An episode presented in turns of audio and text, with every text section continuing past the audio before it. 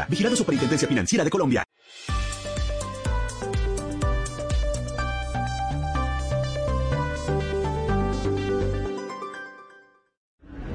El momento ha llegado. El mundo será testigo de un evento histórico. Dos visiones de país, un solo objetivo, la Casa Blanca. Donald Trump.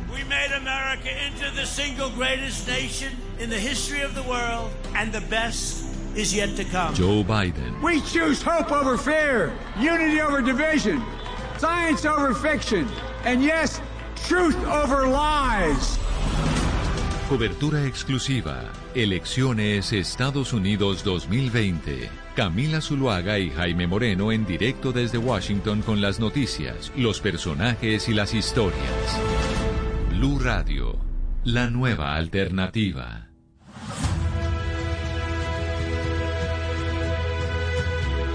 Son las 10 de la mañana 34 minutos en Colombia, 11 de la mañana 34 minutos en la costa este de los Estados Unidos. Hoy los saludamos desde Washington para Mañanas Blue cuando Colombia está al aire, haciendo un cubrimiento especial de las elecciones presidenciales en donde sabremos ya el próximo martes, don Jaime Moreno, buenos días, quién será el próximo presidente de los Estados Unidos, si Donald Trump o Joe Biden. Camila, buenos días y bienvenida a Washington. Eh, pues eso lo vamos a saber solamente hasta el próximo pero lo que sí le tengo noticias, Camila, es de la cantidad de medios de comunicación, de periódicos que están apoyando al candidato del Partido Demócrata, Joe Biden.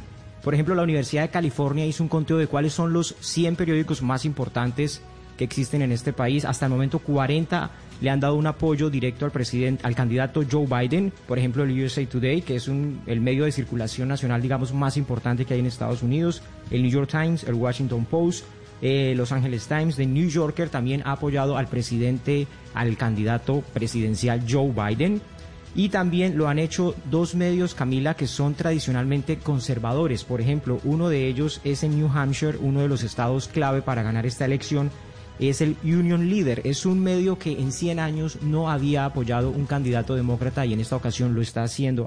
Al igual que otros medios de comunicación, eh, por ejemplo, como lo hizo, por ejemplo, eh, Scientific America, que es una de las revistas que llevaba 175 años sin respaldar a ningún candidato presidencial y en esta ocasión dijeron los científicos, no, sabe que nos vamos con Joe Biden, tenemos que hablar en esta ocasión. Jaime, pero no solo medios eh, de los Estados Unidos están apoyando a Joe Biden y le están diciendo a la ciudadanía, es el momento de Joe Biden y de dejar el, el periodo de Donald Trump atrás. La revista inglesa The Economist ayer se conoció cuál era su portada y su portada es una bandera de los Estados Unidos rota en, pues en el techo de la Casa Blanca y dice, why it has to be Joe Biden, ¿por qué tiene que ser Joe Biden? Y si nos vamos a la, revista más importante alemana, Der Spiegel, que habla básicamente, o el título del artículo principal tiene a Donald Trump en su portada y dice, lo que queda de él, incluso si tiene que irse. Pombo, le voy a hablar en alemán. Was von ich beit, selbst wenn ergen muss lo que queda de él, incluso si tiene que irse de la Casa Blanca. Hijo de madre, caray, va, con, los buenos días para todos. Yo, yo, hubiera dicho, como dice cualquier respuesta, será la suya, ¿no? Así es la respuesta famosa, dice el sociólogo colombiano, que es la respuesta más usada por todos los colombianos. Pero pues con los buenos días para todos, hoy quiero decirle que me comunicó con el director de la Universidad de la Sabana Facultad de Derecho y Ciencias Políticas, director del el área internacional. Y le dije que me diera algunos datos, ahora se los doy, que me parece muy interesante para solventar algunos debates de lo que se va a venir ahora con el mundo entero eh, a propósito de las elecciones del próximo eh, martes de, en Estados Unidos, ¿sabe? Y, me pareció muy interesante el hecho de disipar de entrada la duda de que se tiene que los colegios electorales seguramente le van a poner conejo, conejo o van a desacatar el mandato popular en las urnas. Eso me tranquilizó muchísimo porque nunca se ha presentado en la historia de los Estados Unidos y creemos nosotros, o más bien cree este profesor Carlos Arevalo, que es pilísimo, que tampoco se va a llegar a presentar en esta oportunidad. ¿Cuáles son, y yo creo que es importante, Jaime, que digamos entonces, cuáles son esos estados de los cuales tenemos que estar pendientes? Esos estados, porque a nosotros en Colombia, como no tenemos este sistema electoral norteamericano, nos parece complejo, como siempre decimos, entenderlo. ¿Cuáles son los estados que tenemos que estar con el ojo puesto encima? Sabemos que los latinos van a jugar un papel fundamental en la Florida, pero hay algo que los norteamericanos no entienden, que es que creen que los latinos son todos iguales.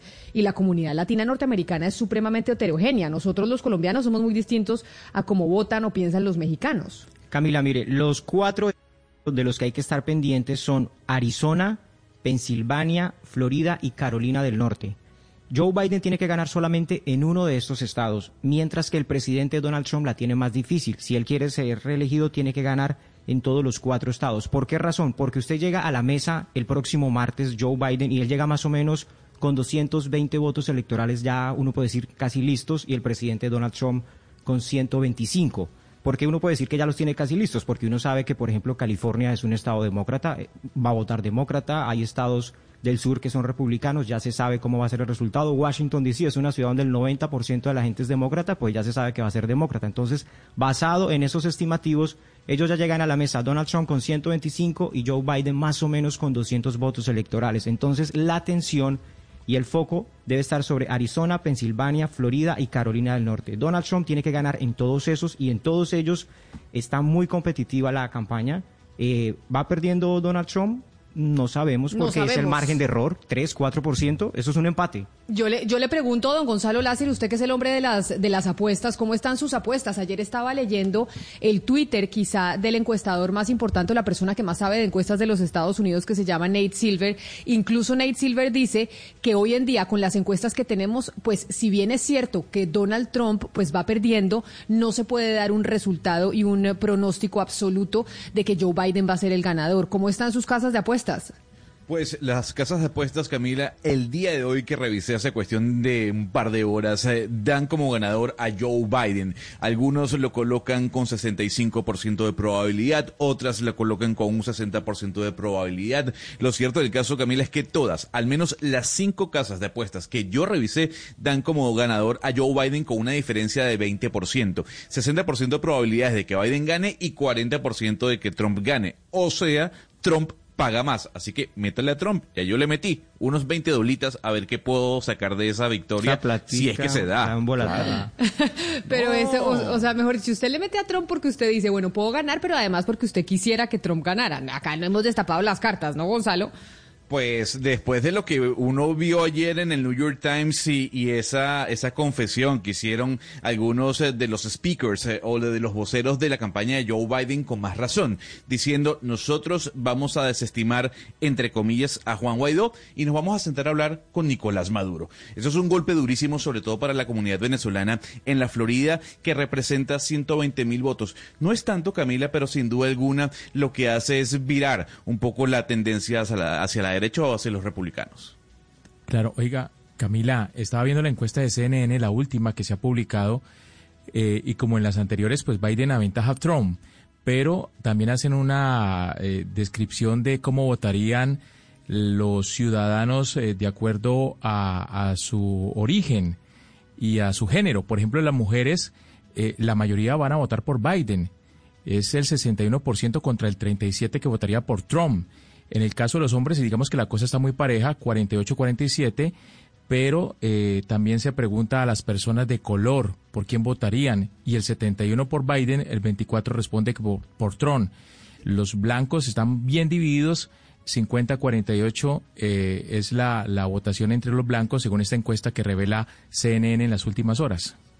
Pues estamos desde Washington, 10 de la mañana 41 minutos en Colombia, 11 de la mañana 41 minutos en la costa este norteamericana, haciendo un cubrimiento para ustedes de lo que va a pasar en estas elecciones 2020 eh, entre Donald Trump y Joe Biden. Pero es viernes y es viernes de estrenos, don Gonzalo Lázari, y también le ponemos música a nuestros oyentes porque tenemos un puente festivo, puente de Halloween, seguramente en la casa, pero la música siempre nos nos arregla y nos alegra la mañana. Y yo creo que nos va a alegrar aún más, Camila, el hecho de escuchar el nuevo sencillo de Lucas Arnau, porque las plataformas digitales la colocan como una de las grandes canciones a estrenar el día de hoy. Y aquí le presento, junto a Jay Álvarez, una aventura.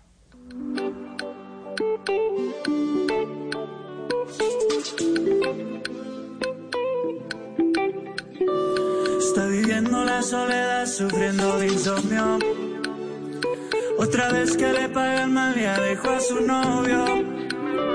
Pero no siempre termina mal lo que mal empieza. Otra botella le llegó, se subió a la mesa. Porque quiere beber, aunque por dentro esté sufriendo por él. Quiere tener conmigo una aventura y se le ve beber. Y está puesta para una noche de placer.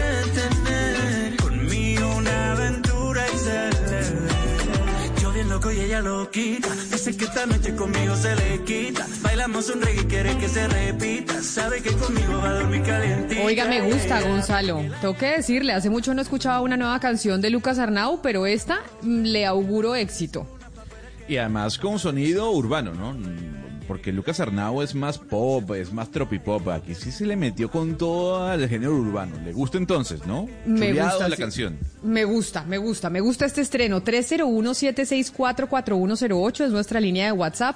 Ahí ustedes se comunican con nosotros, Jaime, y hay un oyente, Germán Echeverry, que nos manda el siguiente mensaje y nos dice lo siguiente, que, hay que, hacer- que él quiere hacer un comentario porque este martes no se sabrá el ganador, que en Carolina del Norte la Corte va a dejar de contar los votos hasta nueve días después, siempre y cuando hayan salido sellados el 3 de noviembre o antes. Esto que nos está diciendo don Germán, ¿qué es lo que significa? Mm, Eso es lo que sí, él tiene razón. En Carolina del Norte los votos que se enviaron por correo solamente se pueden contar en el momento en que se cierre la urna, tipo 7, 8 de la noche. Y lo mismo va a ocurrir en Pensilvania y van a permitir que lleguen votos, por ejemplo, hasta 6, 9 días que hayan llegado retrasados por algún asunto en el correo.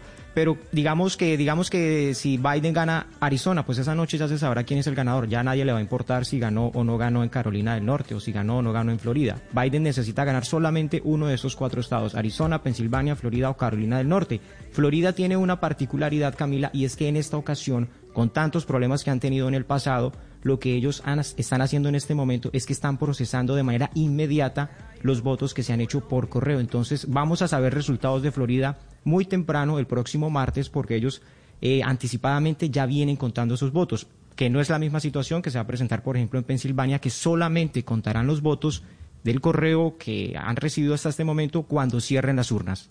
301-764-4108. Esa es nuestra línea de WhatsApp. Don Germán, gracias por escribirnos y de ahí saludamos eh, a todos nuestros oyentes que se comunican con nosotros desde el exterior. Hoy estamos originando desde Washington.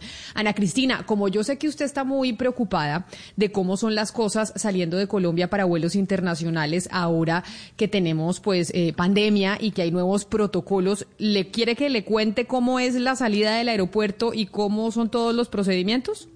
Por favor, Camila, pero paso a paso, desde cómo le piden la prueba, con cuántos días todo. Mire, usted llega al aeropuerto, esto sí, aeropuerto El Dorado. Entonces usted entra al aeropuerto El Dorado, obviamente sus papás, sus familiares, su marido, sus hijos, su perro, lo tiene que dejar por fuera, ya no pueden entrar. Usted ahí le piden, eh, lo primero que le preguntan a Ana Cristina es si ya bajó la Corona App, ¿no? Lo primero, y ahí yo obviamente con nuestro, nosotras que tenemos el delirio de persecución, que no queremos tener la corona app en nuestro celular, yo no, señorita, no la bajé, entonces me dice... Me corro cuatro puestos hacia atrás mientras la bajo. Exactamente. Entonces usted después de bajar la Corona App, entra, le miden la temperatura, se pone obviamente gel antibacterial, sube al, em, pues a los counters en donde ya va a hacer su registro para montarse al avión y ahí tiene que hacer un eh, chequeo en migración. Es decir, por internet usted entra a una cosa que se llama CheckMic, o sea, migración eh, chequeo, y ahí tiene que llenar como tres páginas de en internet diciendo su nombre, su teléfono, su estatura, su peso, su olor, mejor dicho, tiene que decir absolutamente todo. Y después de que usted hace ese chequeo, ya inmediatamente puede eh, acceder a la aerolínea y ya empieza a pasar por todos eh, los controles, etcétera, etcétera, y se monta usted al avión. Camila, ¿ese chequeo del que me está hablando usted tiene que ser directamente ahí o se puede hacer desde antes en la casa? No, se puede hacer desde antes en la casa. Lo que pasa es que por eso dije, le voy a, voy a contarle a Ana Cristina que yo sé que está planeando un viaje para que no le pase lo que me pasó a mí. Que entonces yo corriendo con el celular, llenando el, el, eh, Claro. el documento por internet y además eh, bajando la aplicación, mejor dicho, para que no se vaya a volver un 8, planee bien porque tiene que llenar eso en la página de Migración eh, Colombia, pone check mic en Google y además tiene que bajar en la Corona App. ¿Y, y qué y tal el entonces, vuelo? Camila, uy, perdón, y una persona que no tenga celular. No, pues fregada. todavía hay eso personas que No, pero ¿quién no tiene celular hoy? No, pero hay, No, hay, much- no personas, No, sí, hay personas que no Al tienen menos un- celular. no, bueno, la flecha no se puede, pero Pero no, hay Esa, personas que no. Pero a mí me pasó. Entonces, mire, y, sabe- y el vuelo, mitad, lleno a la mitad, no completamente lleno, lleno a la mitad. pero No estaba- tenían a los pasajeros espaciados de una manera en que pudieran más o menos estar confortables, es decir, Sí, como- sí, sí. A mí no me tocó nadie al lado. Pero eso sí le cuento una cosa. Cuando llegué aquí a Washington hoy en la madrugada, me pregunta obviamente el señor de migración, bueno, ¿qué hubo? ¿Ya que viene? Y yo le dije, no, pues vengo a ver quién va a ganar eh, en su país. y sabe que me sorprendió mucho Ana Cristina y Pombo.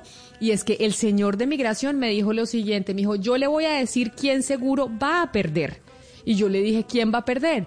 Y me dice, va a perder Estados Unidos. No importa quién gane, no importa si gana Donald Trump o si gana Joe Biden, lo cierto es que Estados Unidos, después del martes, va a perder y mucho. Y eso me sorprendió, porque dije, bueno, el señor de migración diciéndome esto, revisándome el pasaporte. Eh, Camila, sí, el señor tiene razón, va a perder Estados Unidos, pero hay uno de los dos con el que pierde un poquito más. O sea, muy diplomático el señor, pero hay uno de los dos con el que se pierde un poquito más. Le tocaba la diplomacia ahí.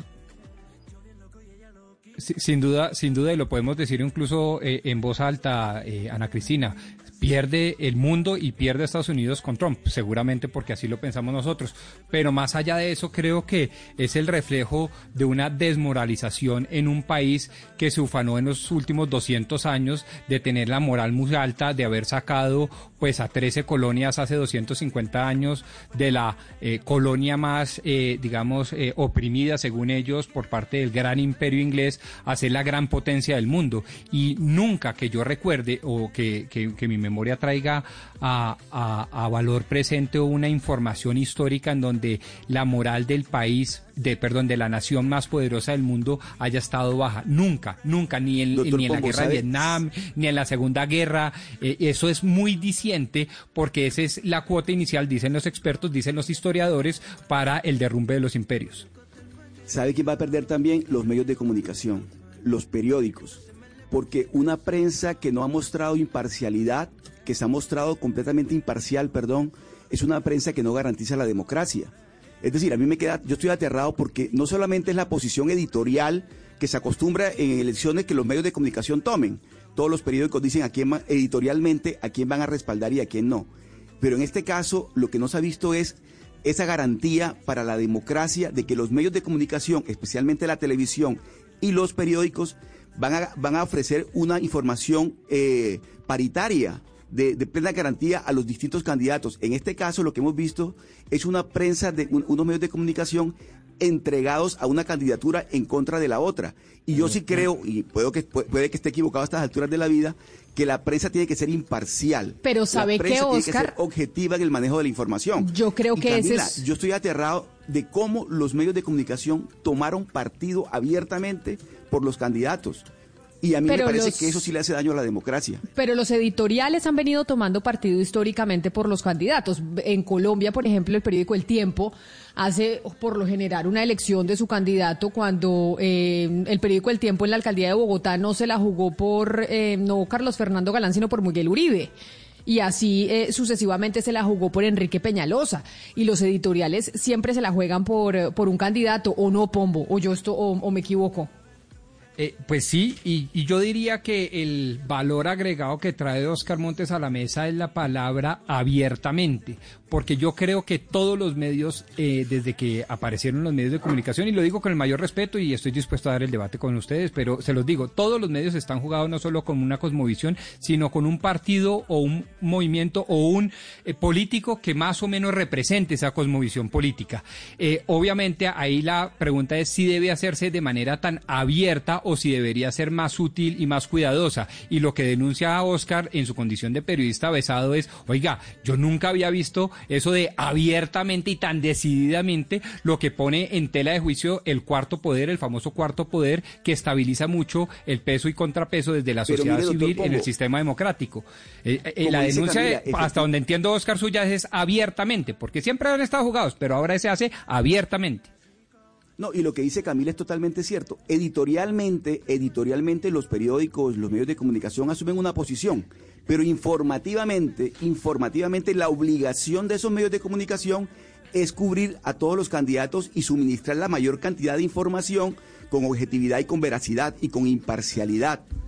Y resulta No, que no, sí, sí. que en esta campaña, en esta campaña, abiertamente todos los medios de comunicación tomaron partido. Ahora, eso tiene mucho que ver con la, con la naturaleza de los candidatos, especialmente de Trump. Obviamente porque es un candidato con el que uno no se puede mantener indiferente. Ser indiferente ante Trump es, ser- es, es como ser indiferente ante Uribe o ante Petro. Son candidatos que no, no lo obligan a uno a asumir posiciones de alguna forma. Mire, Pero de lo un que- medio de comunicación la responsabilidad del cubrimiento informativo tiene que ser, Camila, yo sí creo, y todavía insisto en eso, yo sí creo que tiene que ser en la medida de lo posible muy objetiva y casi y muy imparcial. Ana Cristina, mire, hace cuatro años, cuando ganó Donald Trump las elecciones en los Estados Unidos, hablaba uno con colegas eh, periodistas norteamericanos que antiguamente le decían a uno en Colombia que los periodistas y los medios de comunicación no podían tomar partido, que tenían que ser completamente imparciales, que no podían estar eh, tirando línea para uno u otro lado.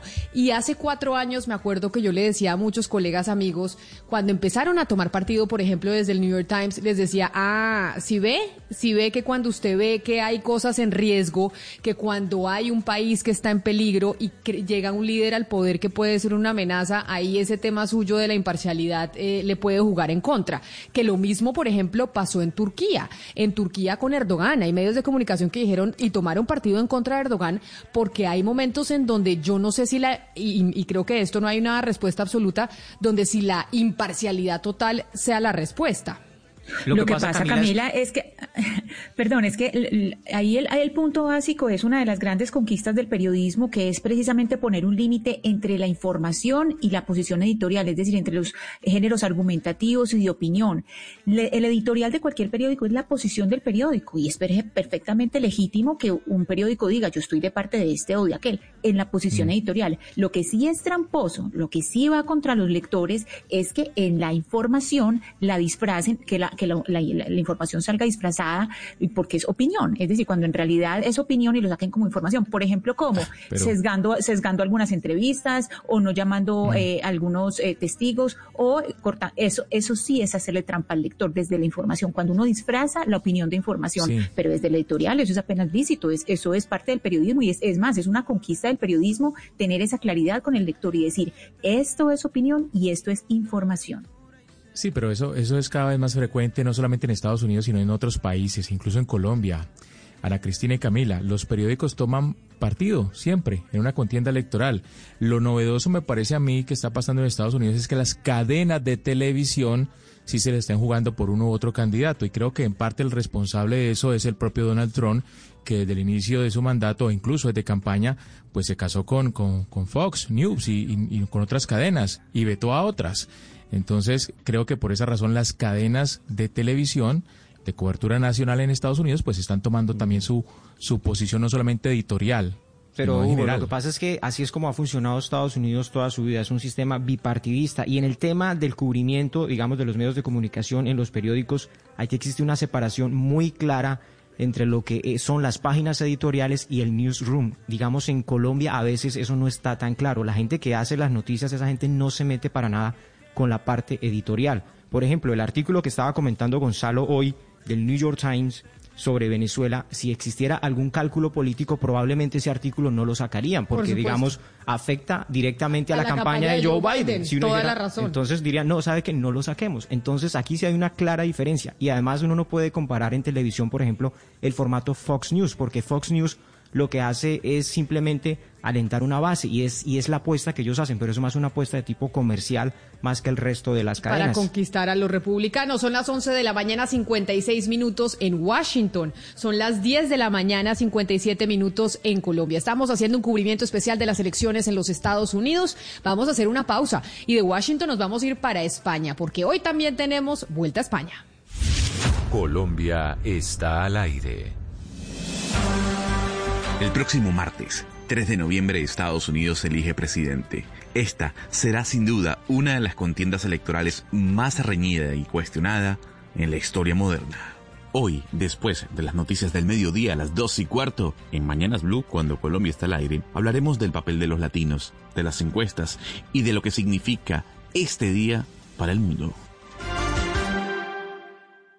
En Claro Empresas creamos increíbles planes móviles para que reactives tu pyme. Conócelos y mantente en contacto con tus clientes y colaboradores. Planes con minutos ilimitados. Claro Drive con 25 gigas de almacenamiento. Webex y Teams incluidos y mucho más. Llama al numeral 400 o en Bogotá al 748-8888. Aplica condiciones y restricciones en claro.com.co slash negocios. ¿Armando fiesta en casa para esta noche? Recuerda que el COVID-19 sigue ahí. Hoy más que nunca hay que ser conscientes. Sigámonos cuidando. En las reuniones, mantén la distancia física, usa correctamente el tapabocas y lávate las manos. Un mensaje de Caracol Televisión. Ver en la educación la herramienta fundamental para construir ese país que soñamos merece un reconocimiento. Soy Pastora González y con Calasanz para todos cerramos brechas para los más pobres. Vota ya por tu titán en www.titanescaracol.com y conoce sus historias en las emisiones de Noticias Caracol, Titanes Caracol y Chevrolet Fine New Roads, el país que soñamos. Tú nos ves, Caracol TV. La vuelta pintada de La Vuelta a España. 10.59 minutos, Don Tito Puchetti. Tenemos Vuelta a España hasta ahora en Mañanas Blue.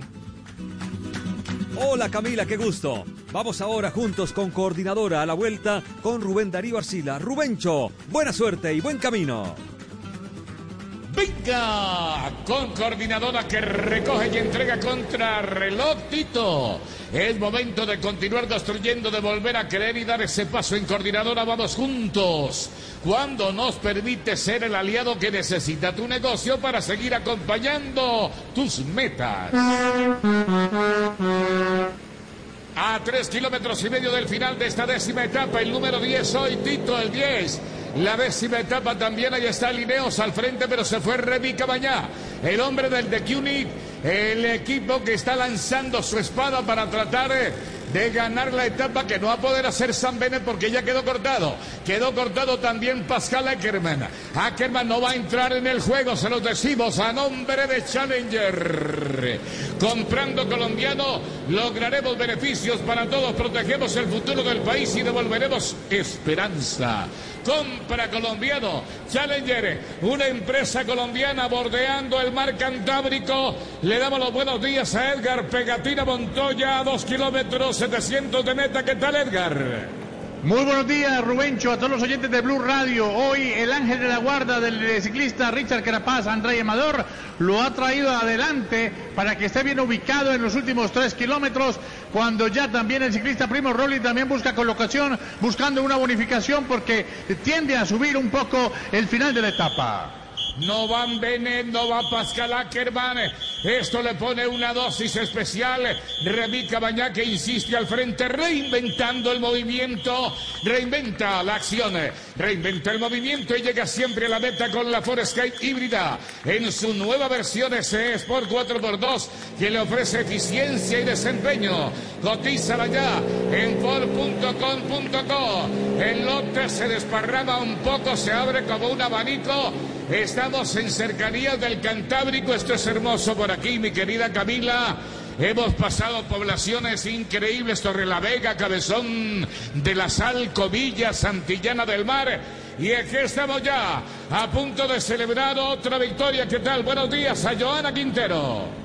Rubencho Pegatina, oyentes, buenos días. Hoy tuvimos una fuga de cuatro ciclistas. Tuvieron incluso una ventaja de unos 10 minutos, pero posteriormente el lote los casó. Tuvimos un premio de montaña de tercera categoría, el Alto de San Cipriano de tercera, y pasó Bretman Boer eh, del Loto Saudal como primero, sumó tres puntos, y lo mismo en el sprint intermedio que tuvimos en esta jornada. Atención, cuidado con Blasov que quiere llevarse la etapa en el día de hoy. El final es de peligro, es el ascenso, es una cuista. Esto, esto se va levantando, se va levantando. Listos para recoger y entregar como coordinadora. El momento de seguir construyendo, de volver a creer y dar ese paso. En coordinadora vamos juntos cuando nos permite ser el aliado que necesita tu negocio para seguir acompañando tus metas. Y se abre, se abre la puerta de los sustos.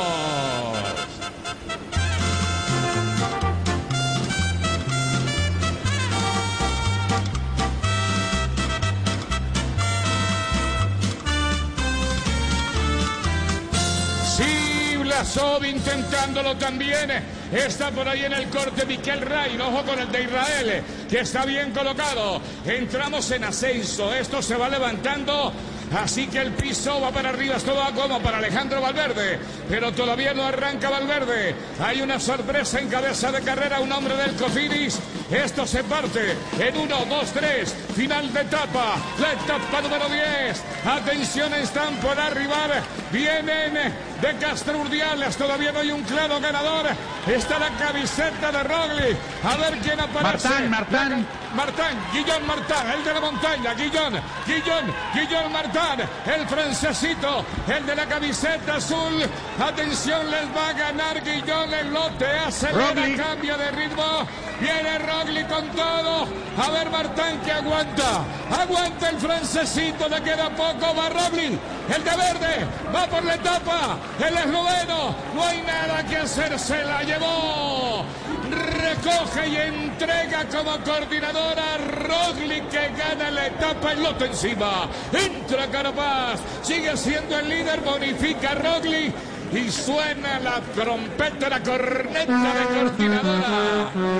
Con el ganador de la etapa, entre el resto del lote que lance tan. Estamos viendo mucho espectáculo en esta vuelta a España. Cómo se reinventó ahí Rogli, que reinventa el movimiento y escala la meta con la Foresky híbrida en su nueva versión S Sport 4x2. Eficiencia y desempeño para conquistar la cima, conózcala y cotízala ya en Ford.com.co. Edgar Pegatina Montoya.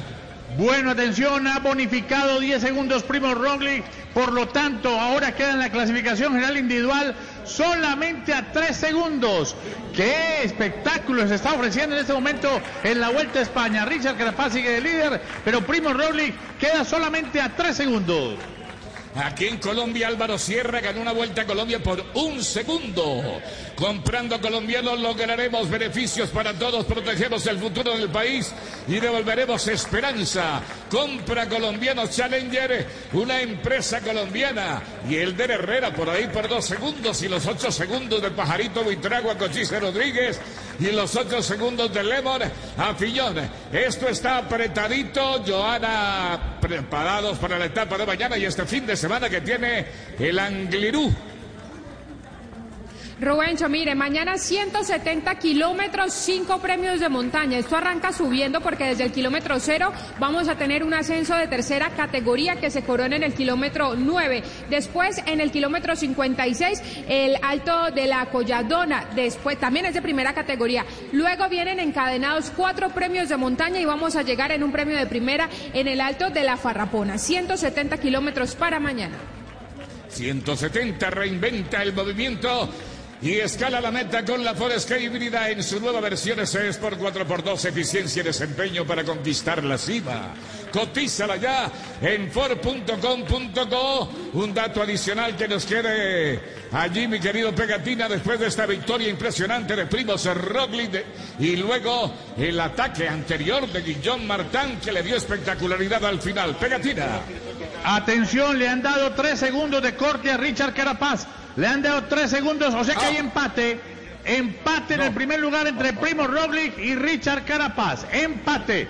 Eh, ganó Primo Roglic la etapa, segundo para Félix Rocharner y tercero para Andrea Paglioli del equipo de, Kuni- eh, de Kunig Quickstep. El ciclista Richard Carapaz llegó en el puesto 14 a una diferencia de 3 segundos. Ahí llegó también Sergio Luis Henao, Esteban Chávez, pero le dieron 3 segundos de diferencia. Por lo tanto, repito, hay empate en este momento en la clasificación general individual entre el ciclista Primo Roglic y Richard Carapaz.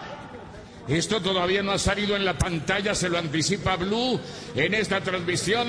Es la radio, que es rápida, directa, inmediatez. Y ahí está el empate. Pero es para uno irse de para atrás, mi querida Camila Zuluaga, en el Giro de Italia. Antes del último día llegamos con empates, que esto no se da en la historia del ciclismo todos los días. Y aquí se presenta otra vez empate con el ecuatoriano Richard Carapaz. Se da en la Vuelta a España este hecho raro, rarísimo, histórico y que le pone una dosis dramática a la carrera. Es todo, amigos. Ahí se las anticipamos en la clasificación general. El triunfo de Roglic, que lo eleva al primer lugar, al igual que Richard Carapal. Muy amable, muchas gracias. Estuvimos Joana Quintero, Edgar Pecatina Montoya y Rubencho.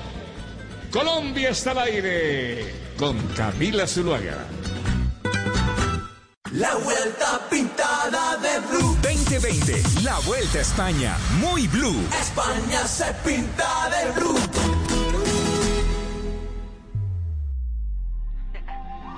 Me ves con esa mirada de la primera vez. Tan perfecto, no encuentro defectos, mi mundo está al revés.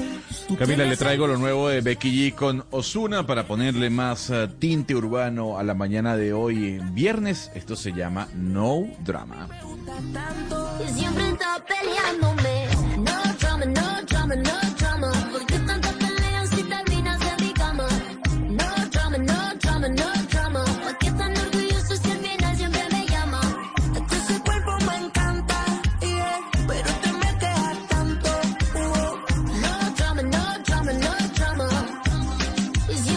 estrenos de viernes y saludándolos desde Washington, Ana Cristina, volviendo a Colombia y específicamente Medellín y al periódico El Colombiano, nosotros y usted particularmente nos trajo la historia de una reportera muy importante de ese periódico que se llama Vanessa Restrepo y cómo había sido víctima de acoso sexual por parte de un compañero de la redacción y que la llevó a ella a denunciar, pero posteriormente a renunciar al periódico. Ella puso una acción de tutela y aquí lo contamos y hablamos con ella.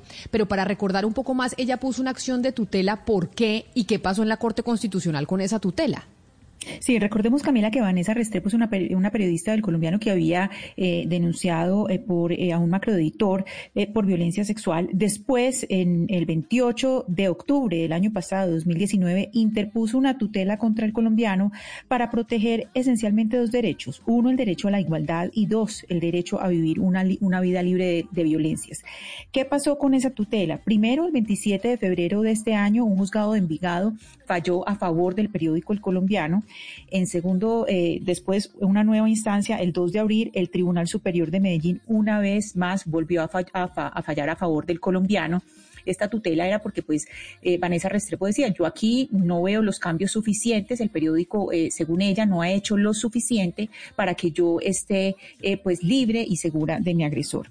¿Qué pasó? El día de ayer, este eh, proceso lo llevaron a la Corte Constitucional y la tutela fue elegida. Le cuento, Camila, que esta tutela está en manos de la magistrada Cristina Pardo Schlesinger. Aquí hay algo muy importante, Camila y oyentes, y es que hay que recordar que con base en lo que pasó eh, este año, ustedes recuerdan pues todo lo que había pasado en la Corte Constitucional con casos de acoso sexual, pues se decidió en, en la en sala plena que las magistradas Cristina Pardo, Diana Fajardo y Gloria Estela Ortiz asumieran la coordinación del Comité de Equidad de Género de la Corte Constitucional. Entonces esto, Camila, tiene una importancia grandísima porque no se trata solamente del colombiano ni de Vanessa Restrepo, sino de que las mujeres vivamos ambientes libres de violencias de género y derecho a la igualdad dentro de los ambientes laborales. Vamos a ver si, si la magistrada Cristina Pardo pues eh, se pone pues todas las, todas las pilas, porque aquí no es solamente eh, se trata de un caso, se trata de fallar por todos y ella está en ese comité de género. Pero y además importante también para las redacciones a nivel nacional, Claro. Ana Cristina, para los medios de comunicación, para saber exactamente qué es lo que se debe hacer en estos casos, porque yo sí creo que estamos muy por detrás de tener unas normas específicas de cómo tratar este tipo de episodios dentro de los consejos de redacción. Claro, y, y lo que hemos hablado varias veces aquí, Camila, es la importancia de tener protocolos para eh, tratar estos asuntos de género, que no pueden estar dent- simplemente dentro del manual laboral, sino que deben ser protocolos aparte, que no simplemente se trate de la misma manera como el acoso laboral, sino que tengan un tratamiento diferencial, porque aquí estamos hablando de algo que es cultural y que se debe tratar de una manera eh, distinta, de, de una manera eh, especial. Es eh, muy importante, Camila, este caso, y yo creo que, que aquí pues eh, hay que tener en cuenta que el- el- la cantidad de tutelas que llegan eh, a la Corte Constitucional y que hayan elegido esta tutela y que haya caído en las manos de una mujer que es del Comité de Género, es, Claro. no son asuntos secundarios, es de una importancia central. Y permítame, Ana Cristina, respaldarle sus palabras con un respaldo a su vez a la magistrada ponente Cristina Parto Lessinger. Eh, y lo digo porque en no pocos foros he escuchado que eh, no solo basta con que eh, la magistrada ponente sea mujer, sino que además debe, de nuevo, y vuelvo al punto una y otra y otra vez, debe pensar como mujer y, y sentir como mujer y todas esas cosas. Y lo digo porque en debates he escuchado que la doctora Cristina Pardo no es garantía de nada y no es garantía de esas, digamos, de esos logros y esas seguridades que con el paso del tiempo han reivindicado los movimientos sociales y particularmente los feministas. Entonces, eh, yo sí le quiero dar un respaldo de confianza a una mujer que hoy es magistrada y hoy es magistrada ponente de un caso tan sensible y que eh, su decisión, sea cual sea, debe ser acatada y respetada y sobre todo admirada seguramente por todos, gánese o piérdase. Y eso me parece importante porque es que siempre le, le ponen a la pobre doctora Cristina un manto de duda de que, pues, no basta por ser mujer, sino que tiene que pensar como mujer y, ser y seguramente con una línea ideológica X definida para que ahí sí tengan las mujeres las garantías suficientes. Yo estoy en desacuerdo con esa posición.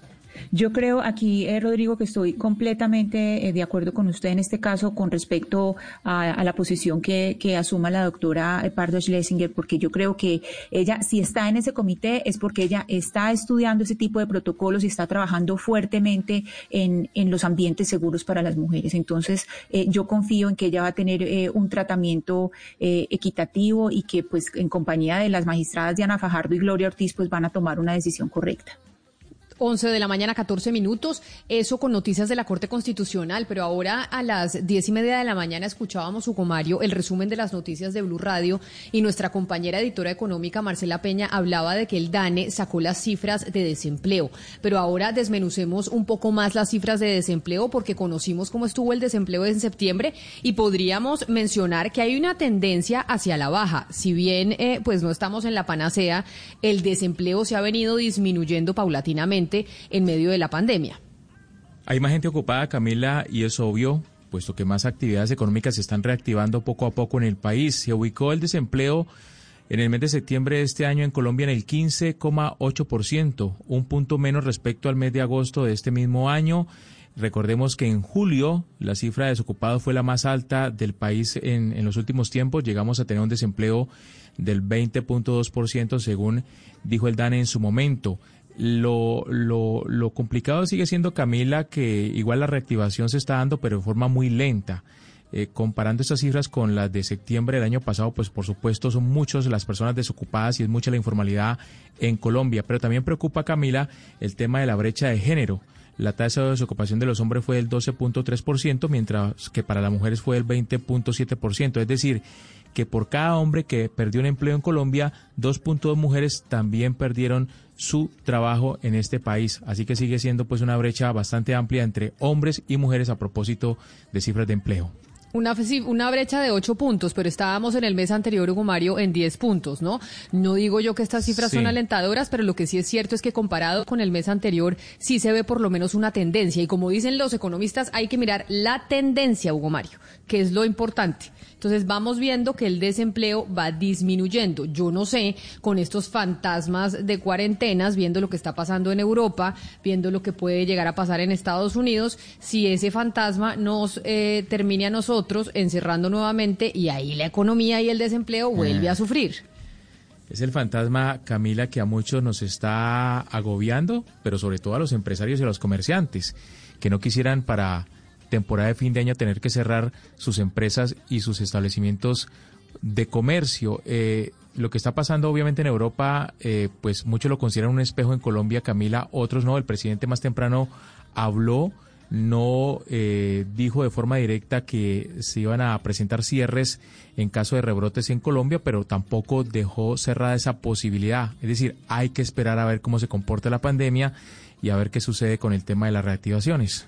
A ver qué sucede. Vemos espejos internacionales. Vemos también que hoy la economía norteamericana pues mostró mejores números, Gonzalo, de lo que se esperaba en términos de desempleo, en términos de productividad. Por eso no sabemos si le vaya a ayudar a Trump, pero lo cierto es que los norteamericanos sí vieron como una especie de rebote económico y no se sabe si para el invierno esto se pueda volver a bajar. Camila, Habrá que esperar. Los números están siendo alentadores en cuanto a la economía se refiere, ¿no? Con el paso del tiempo, el desempleo se reduce en los Estados Unidos, aumenta la actividad económica. Eh, los apoyos hay que recordar también que pasan por el Congreso y por la Cámara de Representantes, Camila. Y Nancy Pelosi, que lo diga Jaime, eh, ha sido dura a la hora de aprobar algún tipo de apoyo directamente contra un sector o a favor de un sector.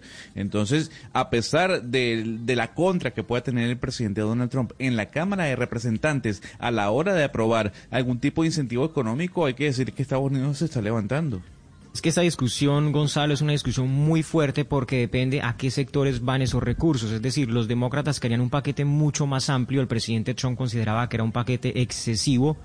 Pero digamos que en tiempo de campaña cada partido, y eso es de toda la vida, eso no es porque sea Donald Trump o Nancy Pelosi, de toda la vida cada partido trata en esta época de mantener los recursos en ciertos sectores, en ciertas regiones en donde ellos tienen votantes potenciales. Entonces, por eso es tan difícil esa negociación justamente antes de la campaña.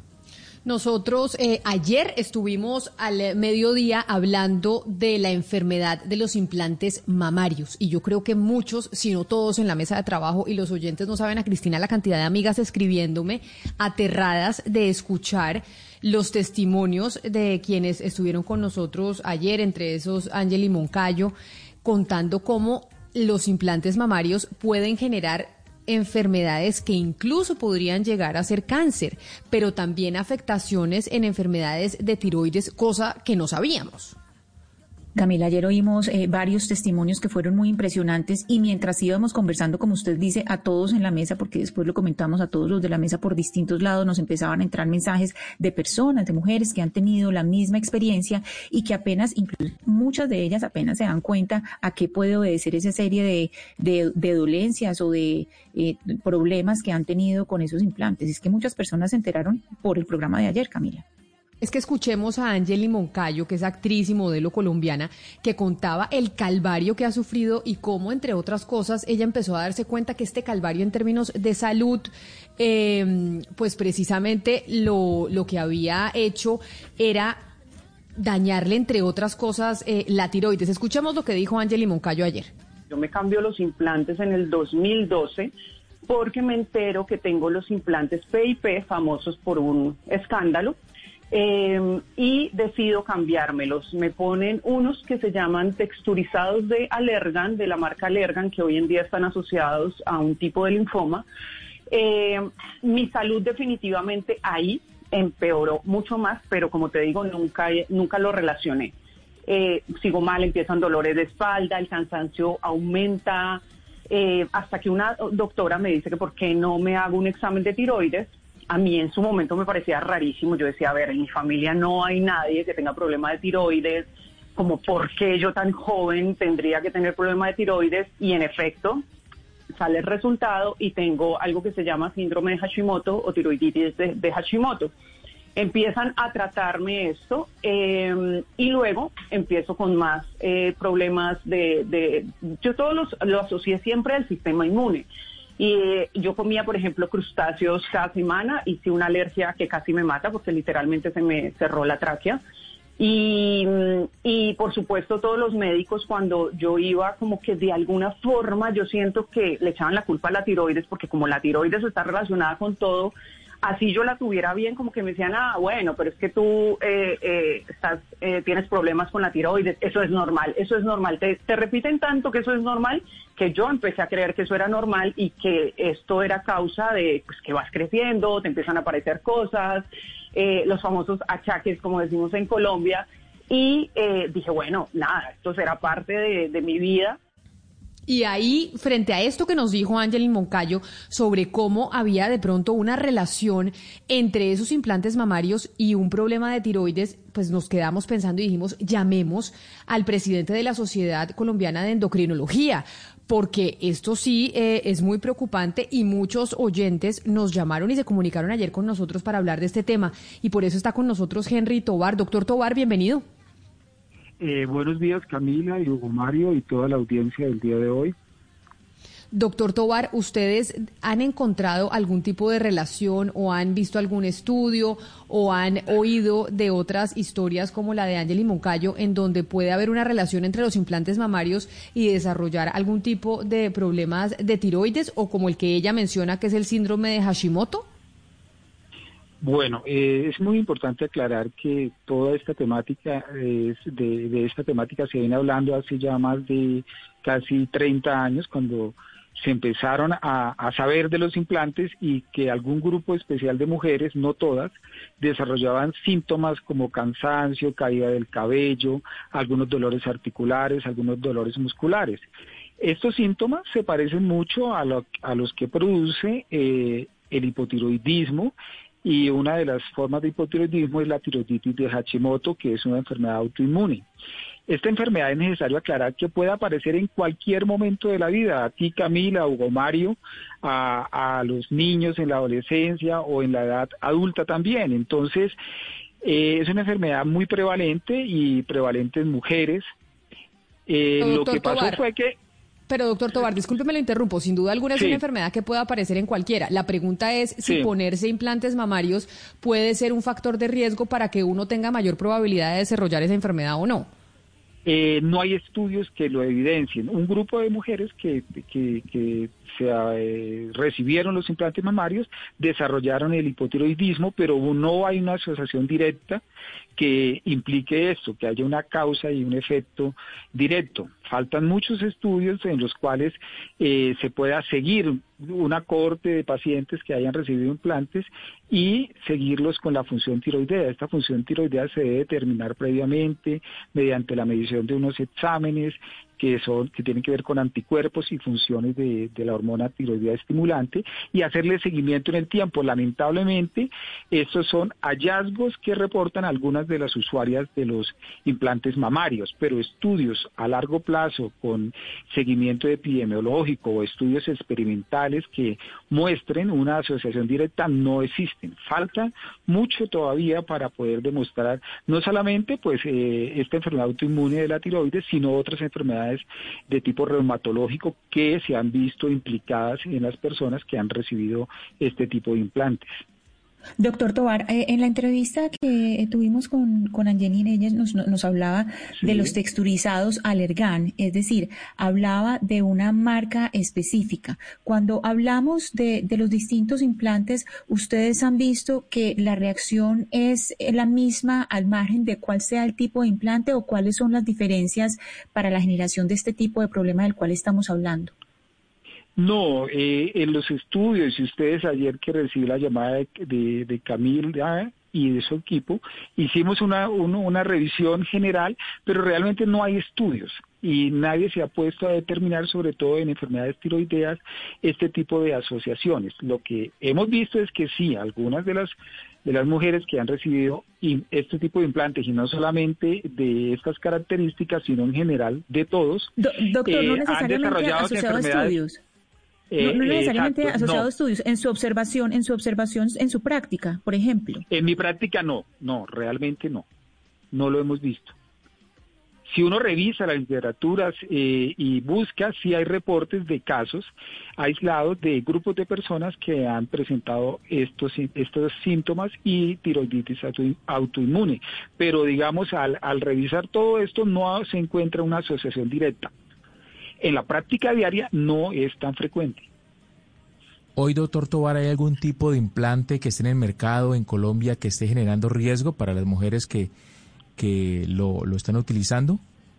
no hay nada que podamos decir porque digamos no no podemos aseverar que, que esto esté sucediendo porque no eh, no hay una asociación directa no podemos establecer como decía anteriormente faltan estudios para poder aseverar eso hay que someter eh, eh, a los pacientes a un seguimiento especial para poder establecer una asociación clara Claro, doctor, doctor Henry. Ayer nos decía uno, eh, un colega suyo que desde 1962 se venían trabajando estos temas y que la gran cantidad de mujeres que acudían al quirófano era por razones fundamentalmente de belleza, de estética, fue la palabra utilizada, más que por salud física. Usted, teniendo ese contexto, podría entonces aconsejar de la manera más sincera y profesional, oiga, en caso de duda, absténgase, en caso de que no tenga la necesidad física de hacer una reconstrucción de seno, etcétera, etcétera, absténgase porque, pues de alguna manera, la salud debe primar frente a la estética y la belleza. Desde luego, desde luego que sí, la salud prima ante todo otro factor externo. Desde luego, cada persona tiene derecho a sentirse bien y a, a sentirse como mejor le parezca. Pero si va a someterse a este tipo de procedimientos, debe tener en cuenta que aún no existen estudios claros que digan que estas, eh, estos implantes pues no vayan a producir a largo plazo enfermedades como las que están describiendo algún grupo de pacientes que las han recibido. Es decir, eh, doctor Tobar, usted como presidente de la Sociedad de Endocrinología, si llegara yo como paciente y le digo, mire, doctor Tobar, estoy pensando en hacerme un implante mamario por estética, porque quiero, porque básicamente estoy hace mucho, hace mucho tiempo pensando en esa operación, pero tengo miedo de escuchar eh, lo- los testimonios que he visto, eh, por ejemplo, en redes sociales o lo que oímos ayer de Ángel y Moncayo de que eso pueda llegar a generar algún tipo de problema endocrinológico. Usted me diría, Camila, tranquila, hágase la operación o me dice, oiga, tenga en cuenta que esto puede pasar. Totalmente de acuerdo lo último. Tenga en cuenta, Camila, que pueden eh, haber efectos secundarios que todavía no están claros. Si no es necesario, Camila, sigue así. Si no es necesario, no se opere, pues doctor To- Henry No Tobar, se opere. presidente, presidente de la Sociedad Colombiana de Endocrinología, mil gracias por estar con nosotros. Bueno, muchas gracias a todos y quiero anunciar que este mes vamos a celebrar el Día Internacional de la Diabetes el 14 de noviembre eh, y espero que podamos tener actividades con ustedes. Muchas claro gracias. que sí, claro que sí, porque hay que cuidarnos, hay que cuidar la salud. Ana Cristina, yo sé que siempre hubo un discurso de, oiga, no, si usted se quiere operar, opérese, sea libre, haga lo que quiera con su cuerpo. Yo sí es que soy enemiga de las cirugías plásticas. Entonces, acá oyendo lo que dice el doctor Tobar, si usted no necesita, ¿para qué se opera? Bien, claro, Camila, lo que pasa es que aquí hay, hay que hacer una división entre lo que uno le haría a su cuerpo y lo que pues está dentro de lo que las otras personas les gustaría hacer al cuerpo de ellos libremente. Y la opinión eh, que estamos dando no es con base en que nos guste a nosotros para el cuerpo propio o no, sino que efectivamente un médico nos está diciendo hay un peligro real y si ustedes se van, o hay un peligro, digámoslo, una forma de riesgo real y si usted lo va a hacer, pues de todos modos piénselo dos veces. No es el estigma de que, ay, que por qué se va intervenir el cuerpo, que si es bonito, feo, que si es esto o esto. No, no, es que realmente hay un riesgo y ya hemos hablado con personas que realmente han contado cuál es el riesgo que puede suceder. Además, este médico dice algo que es, pues el doctor Tobar nos acaba de decir algo que, que me impresiona bastante porque es 30 años hablando de esto y estudios que siguen, que siguen haciendo, pero aún así las mujeres siguen diciendo eso no sigue pasando. Entonces, ¿cómo es posible que eso no esté registrado en estudios si tantas mujeres están diciendo eso sigue pasando? Que se supone que ya debería haber un cambio o en la fabricación de este tipo de implantes o eh, pues en el discurso para entender mejor qué es lo que está sucediendo cuando hay estas operaciones. 11 de la mañana, 30 minutos. Vamos a hacer una pausa y ya volvemos con ustedes porque nos vamos a ir a Turquía, porque realmente lo que está pasando en Francia y todo el mundo eh, islámico está muy molesto con el presidente Macron porque dice que lo que está haciendo es una persecución hacia el mundo islámico que vive en Francia. Ya cuando regresemos vamos a hablar de ese tema. Colombia está al aire.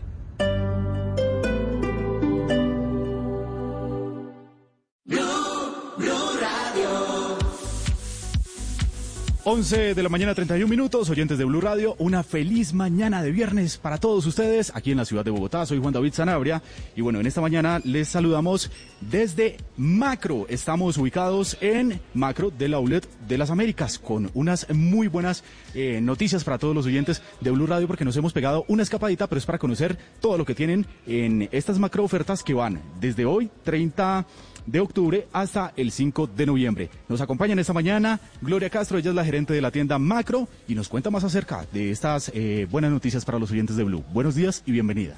Buenos días, Juan David. Buenos días, oyentes. Bueno, Juan David, lo primero que quiero contarte es que ahora es más fácil comprar en macro. Ahora no necesitas pasaporte, entras, compras y listo. Y quiero contarte que por unidad o por cantidad siempre ahorras más en macro Puente Aranda. Tenemos un protocolo de seguridad para nuestros clientes, los cuidamos, porque para nosotros la seguridad de nuestros clientes es importante. También queremos, quiero contarte y quiero contarles a todos los oyentes que ya son tres años que nuestra tienda Puente Aranda lleva acompañando a todos nuestros clientes. Ahora trabajamos para ellos, para cuidarlos y queremos que sigamos compartiendo juntos más años y más aniversarios de Macro Puente Aranda más eh, promociones y más aniversarios. Y vamos a recordarle a los oyentes de Blue Radio, la nueva alternativa, en qué horarios se pueden acercar aquí a la tienda Macro de Puente Aranda para que disfruten de todas estas promociones que van hasta el 5 de noviembre. Claro que sí, estamos a su servicio y esperándolos con los brazos abiertos todos los días, desde las 8 de la mañana hasta las 7 de la noche. Bueno, muy bien, es que definitivamente comprar en macro siempre será la mejor opción, tanto para hogares como para negocios. Comprando todo en un solo lugar. Regresamos en segundos. Esta es Blue Radio, la nueva alternativa. Continuamos en Mañanas Blue.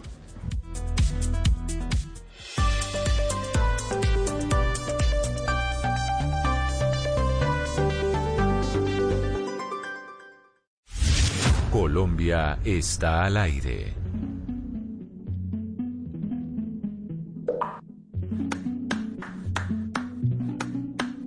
Before you came around, I was doing just fine. Usually, usually, usually, I don't pay no mind. And when it came down, I was looking in your eyes. Suddenly, suddenly, suddenly, I could feel it inside. I've got a fever, so can you check? Hand on my forehead, kiss my neck. And when you touch me, baby, I turn red. Can you check?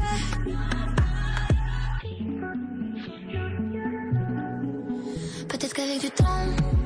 Bueno, Camila, cuando hablamos de pop tenemos que hablar de Dua Lipa, sobre todo en estos tiempos. Hay que decir que es una de las tres exponentes más importantes dentro del género y aquí nos presenta su más reciente canción. Se titula Fever.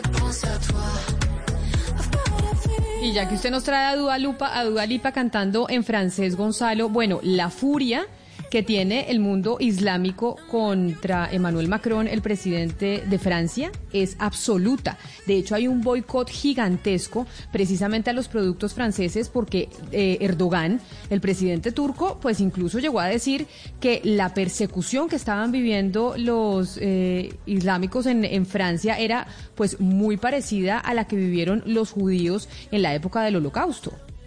Pues no solo por eso, Camila, hay que recordar que esta semana, esta, este semanario, mm, esta- que básicamente es satírico, Charlie Hebdo, eh, publicó eh, eh, en, en su edición, repito, esta semana, una caricatura en contra de Erdogan.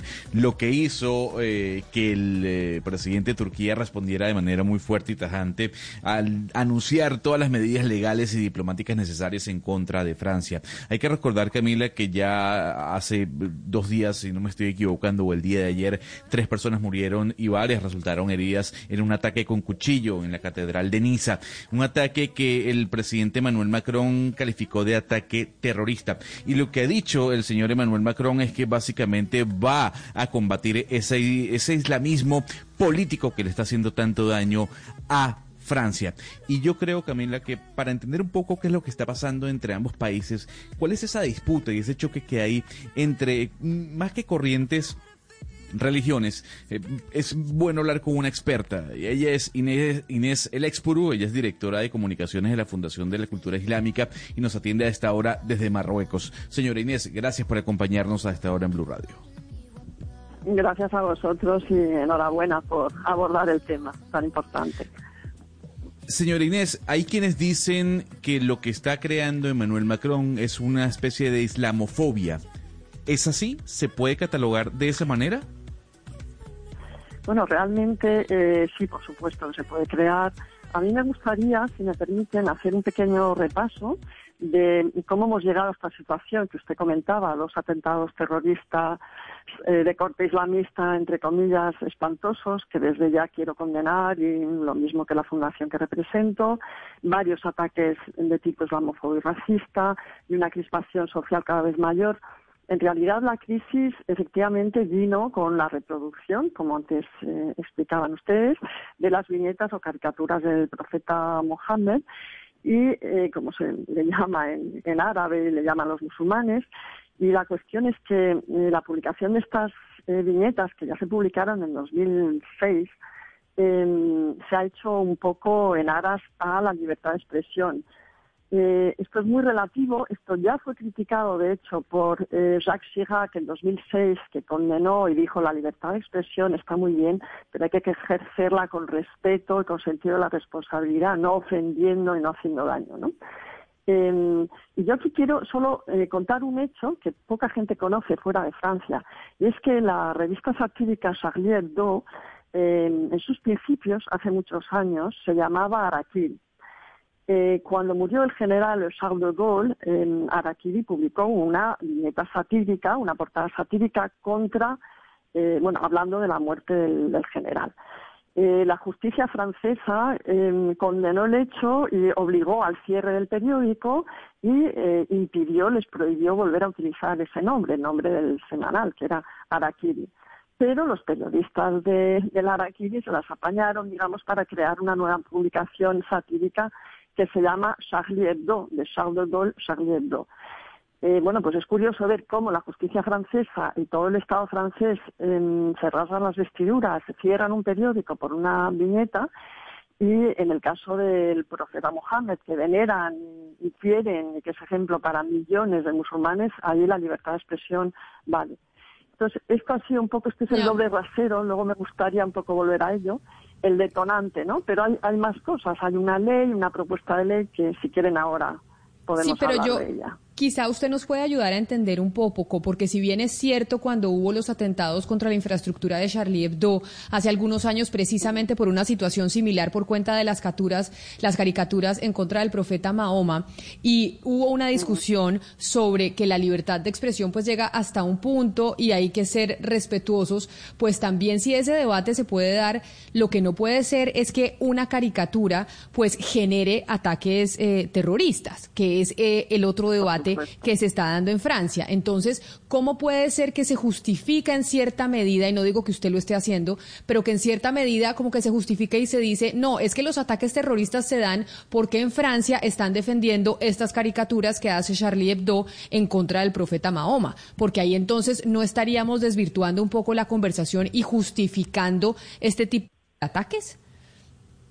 No, no, en absoluto, vamos. Lo que a mí concierne, y estoy convencida de que el 99% de la comunidad musulmana, esto es absolutamente reprobable, condenable, es lo primero que he dicho al empezar la entrevista, o sea, no tiene absoluta justificación.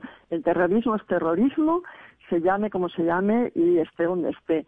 Es el mismo terrorismo que hemos encontrado eh, con estos dos salvajes asesinatos, como el mismo terrorismo que hemos encontrado en, en, en Siria, en Egipto, en Túnez. Yo sí quiero recordar que el terrorismo se ha cebado aún más con las poblaciones musulmanas. Es decir, terrorismo no representa a la población musulmana. Es el problema que se haga una amalgama y que se meta todo el mundo en el mismo saco. Y también quiero recordar, hablando de terrorismo, que hay un terrorismo también muy pernicioso de extrema derecha.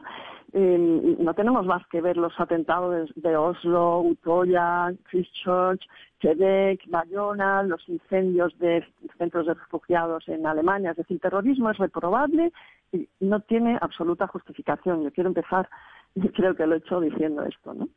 Pero Sí, de ahí quiero- a que se haya envenenado la situación y que se estén haciendo unas políticas públicas que lo único que hacen es crispar, no ya no hablo de, ese- de estos hechos, sino crispar la situación y la convivencia en un país cuya divisa es eh, eh, legalité, fraternité, liberté, bueno, liberté, égalité, fraternité, eso es otra cosa, ¿no? Como usted muy bien comentaba al principio, ¿no? Esa persecución, ese control y esa crispación de la convivencia, ¿no? En un país Inés. democrático, abierto, libre. Inés, ¿a qué cree usted que le apuesta el presidente de Francia, Emmanuel Macron? Porque parte de la comunidad islámica, gran parte de esa población vive en Francia. Él internamente, ¿a qué le puede estar apostando con esta actitud que ha asumido respecto a las caricaturas? Eh, per- perdón, es que no he entendido muy bien. La pregunta que eh, interna no lo he entendido, perdón.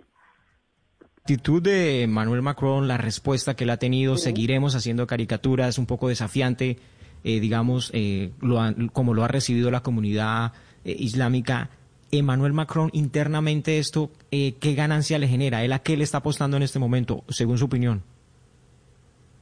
Eh, bueno, todo esto yo entiendo que, mm, como antes quería comentar, eh, digamos, la publicación de las viñetas ha sido ya la gota que ha colmado el vaso, ¿no? Después del atentado de contra Samuel eh, Paty, el profesor eh, asesinado. Pero la crisis había empezado mucho antes con una propuesta de ley eh, lanzada también por, por el presidente Macron eh, contra los separatismos, que al final no es contra los separatismos que sé, bretón o el separatismo corso que hay en, Francia a nivel territorial, sino que realmente se está refiriendo a una comunidad la musulmana. Entonces, bueno, eh, el hecho de que además, por eso no quisiera centralizar el discurso solo o las respuestas en las viñetas, pero el hecho de que además eh, ahora se estén después de esta crispación eh, provocada por la propuesta de ley, después de una serie de eh, comportamientos islamófobos contra la comunidad musulmana, contra las mujeres por su visibilidad, las mujeres que llevan hijab, etcétera, y por diversos eh, ataques, ataques islamófobos y racistas, el hecho de que como homenaje se haga, eh, se insista en publicar estas caricaturas que son eh, odiadas y que son percibidas como hostiles por, por absolutamente todos los musulmanes, pues eh, se percibe como una clara provocación y lo que yo decía antes, como un- una especie de hipocresía, entre comillas, un poco de doble rasero, ¿no? Porque eh, sí se pueden eh, condenar y se puede cerrar un periódico por una viñeta una sátira hecha al, al general de Gaulle y no a, un profeta que, en fin, si hablamos de sacralidad como personaje, pues es mayor, ¿no? Entonces ahí yo creo que tiene que imperar un poco qué es lo que dijo Jacques Chirac, el presidente Chirac, con mucho juicio. No se puede prohibir, la libertad de expresión existe, hay que mantenerla, pero se tiene que tener un poquito el sentido de la empatía, la responsabilidad y, el- el buen criterio, ¿no? Entonces la Directora- reacción ha sido mala en general, claro. Sí, directora como una usted- y como una demonización, ¿no? Sí, usted nos Sí, ha hablado a lo largo de esta entrevista de, de un par de, de un par de leyes o normas, de regulaciones. Cuando a uno le dicen, le hablan de regulaciones frente a la libertad de expresión, siempre queda uno con un poco de susto que eso se pueda acercar a, a la censura. Por favor, nos amplía un poco sobre esas normas de las cuales usted nos ha estado comentando durante esta entrevista. Eh, bueno, las- la propuesta de ley en concreto, yo creo que la censura es, eh, imposible ya de imponer a estas alturas y menos en, en Europa, ¿no? Yo creo que esa no es la solución en absoluto, es el sentido común y la empatía, como decía. Pero el problema no viene solo mm, de esta, esta cuestión, libertad de expresión, sino, como decía, de una propuesta del presidente Macron eh, de ley que se llama Contra los Nacionalismos y en la cual presentó hace poco en un discurso ante la Nación con una rueda de prensa en la cual se le criticó bastante, por cierto, en el cual no hizo otra cosa más que hablar de terrorismo islámico, de musulmanes terroristas, de islam radical. Entonces, eso es una manera un poco, al final lo que se percibe es que se está, eh, se está digamos, haciendo una amalgama peligrosa, se está demonizando a toda una comunidad, eh, una comunidad que no tiene, que no está en absoluto representada por estos terroristas, estos asesinos puntuales. Y esto es peligroso porque se produce crispación y se produce descontento. Y yo estoy hablando de una, de una comunidad que es francesa. Estamos hablando de musulmanes de segunda, tercera generación que son ciudadanos franceses que simplemente optan por otro credo, por otra religión.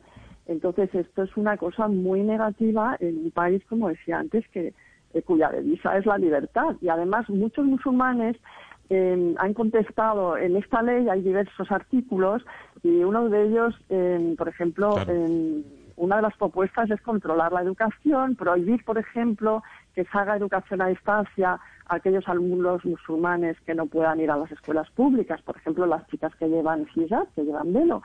Esto es negar la educación. Entonces, esto va un poco en contra del artículo 18 de la, de la Declaración eh, Universal de los Derechos Humanos, que reconoce el derecho a ejercer otra religión, a aprenderla y a difundirla, ¿no? Entonces, todo Claro, esto está pero- creando realmente mucho malestar. Señora Inés, sí, hay que decir además que Francia tiene eh, la comunidad musulmana más grande de toda Europa. Cuando uno ve la portada del semanario Charlie Hebdo de esta semana, eh, uno se da cuenta que, bueno, ponen, el- la- muestran a un Erdogan acostado en la cama, subiéndole eh, el hijab a una mujer eh, que además la deja en descubierto eh, su trasero, muestra su trasero, el trasero de la mujer. Y aquí es una falta de respeto sin duda alguna contra una religión mm, de manera directa.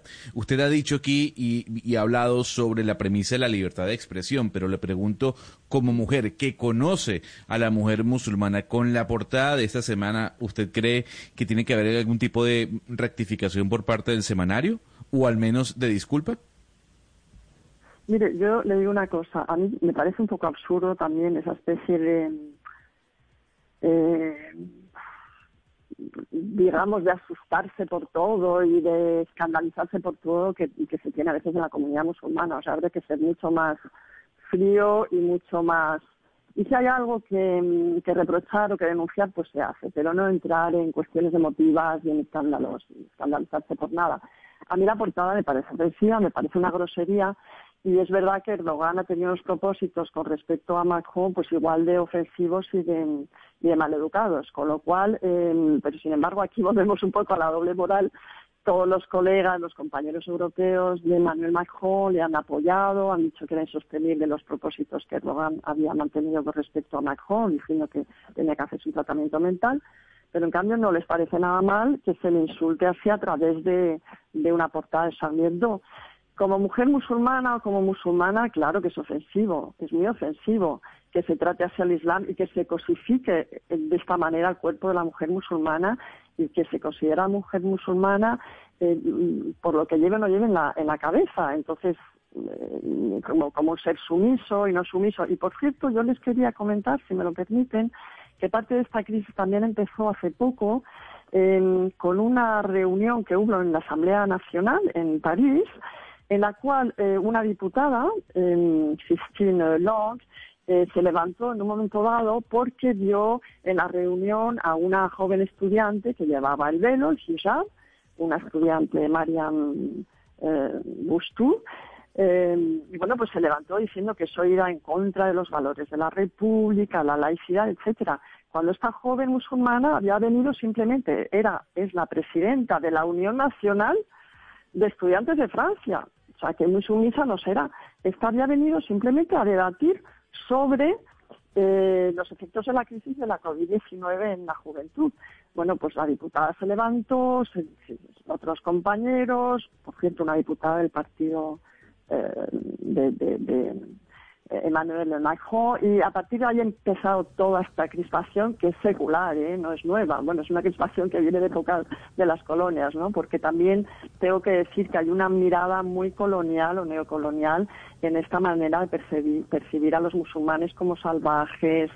Eh, mire, el ministro del Interior francés ha hablado recientemente del asalvajamiento de la comunidad musulmana, ha comentado, por ejemplo, cosas tan ofensivas como que no entiende que haya productos halal alimenticios en los supermercados franceses. Halal son productos que están destinados a los musulmanes. Son visiones un poco extrañas y, y con una clara noción neocolonial, porque yo les recuerdo que ya en época de las colonias, la colonización argelina y todas las colonizaciones se han hecho para civilizar al salvaje textualmente, ¿no? Claro, la que igual es lo que pasa siempre con las colonias. Usted que es española también sabrá que cuando los latinoamericanos migraron a España también había un trato un poco de pensar que los latinoamericanos eran salvajes en, no digo que toda España, pero sí algunos sectores. Es lo que siempre pasa, lo que siempre pasa con, eh, con, con, los imperios y las colonias. Doña Inés, eh, el expurú, directora de comunicaciones de la Fundación de Cultura Islámica desde Marruecos, yo creo que ha sido usted muy clara y nos ha pintado un panorama en donde es un tema que es difícil de entender, muy complejo de solucionar, pero sin duda alguna los focos eh, del mundo, de Europa, pues están puestos en lo que está pasando en Francia y las políticas que está eh, erigiendo Emmanuel Macron. Mil gracias por estar con nosotros. Muchas gracias a ustedes. Un saludo muy Qué especial. Bueno, Camila, buenísima la entrevista y buenísima la explicación de nuestra invitada. que creo que ha aclarado algunas dudas que tenían algunas personas, entre ellas Gonzalo Lázari. No todos los musulmanes, Gonzalo, son terroristas, ni siquiera los musulmanes más ortodoxos necesariamente son terroristas. No quiere decir que algunos integrantes de grupos terroristas en el mundo pues sean seguidores del Islam. Tal vez algunas personas como Gonzalo, que han visto a través del cine eh, los temas del conflicto árabe-israelí, pues han visto como eh, integrantes de, de, organizaciones terroristas como Hezbollah, como ISIS o como Hamas, pues se saludan la paz sea contigo y luego activan una bomba. Eso no quiere decir que el pueblo islámico respalde esas acciones, esas acciones terroristas como parece ser que lo quiere hacer ver al mundo el presidente de, Francia, Emmanuel Macron. Pero usted está caricaturizando, perdón, eh, mi opinión, diciendo que yo me estoy basando en películas de Hollywood para opinar sobre cómo opino o por cómo opino. Yo lo que estoy diciendo es que de alguna otra forma el presidente Emmanuel Macron tiene que responder ante los ataques eh, terroristas. Él no tiene la culpa de lo que pueda publicar Charlie Hebdo. Él sí tiene que responder por lo que suceda, por lo que suceda tras la publicación de un semanario. Pero Gonzalo, si ha salido Emmanuel Macron a defender y decir vamos a defender que nosotros podemos hacer las caricaturas que queramos y la República, la República Francesa es laica y nosotros no nos vamos a amedrentar porque nos digan unos sectores religiosos que no podemos hacer ciertas caricaturas. Y si uno ve las caricaturas, la que usted incluso le describió a la señora Inés, en donde están pintando a Erdogan levantándole la burca y que se le ve eh, la cola a una, a una señora y diciendo, uh, le profet, o sea, si de verdad es una ofensa absoluta a todo un, un sector importante que existe en Francia, migrante religioso que viene de las colonias.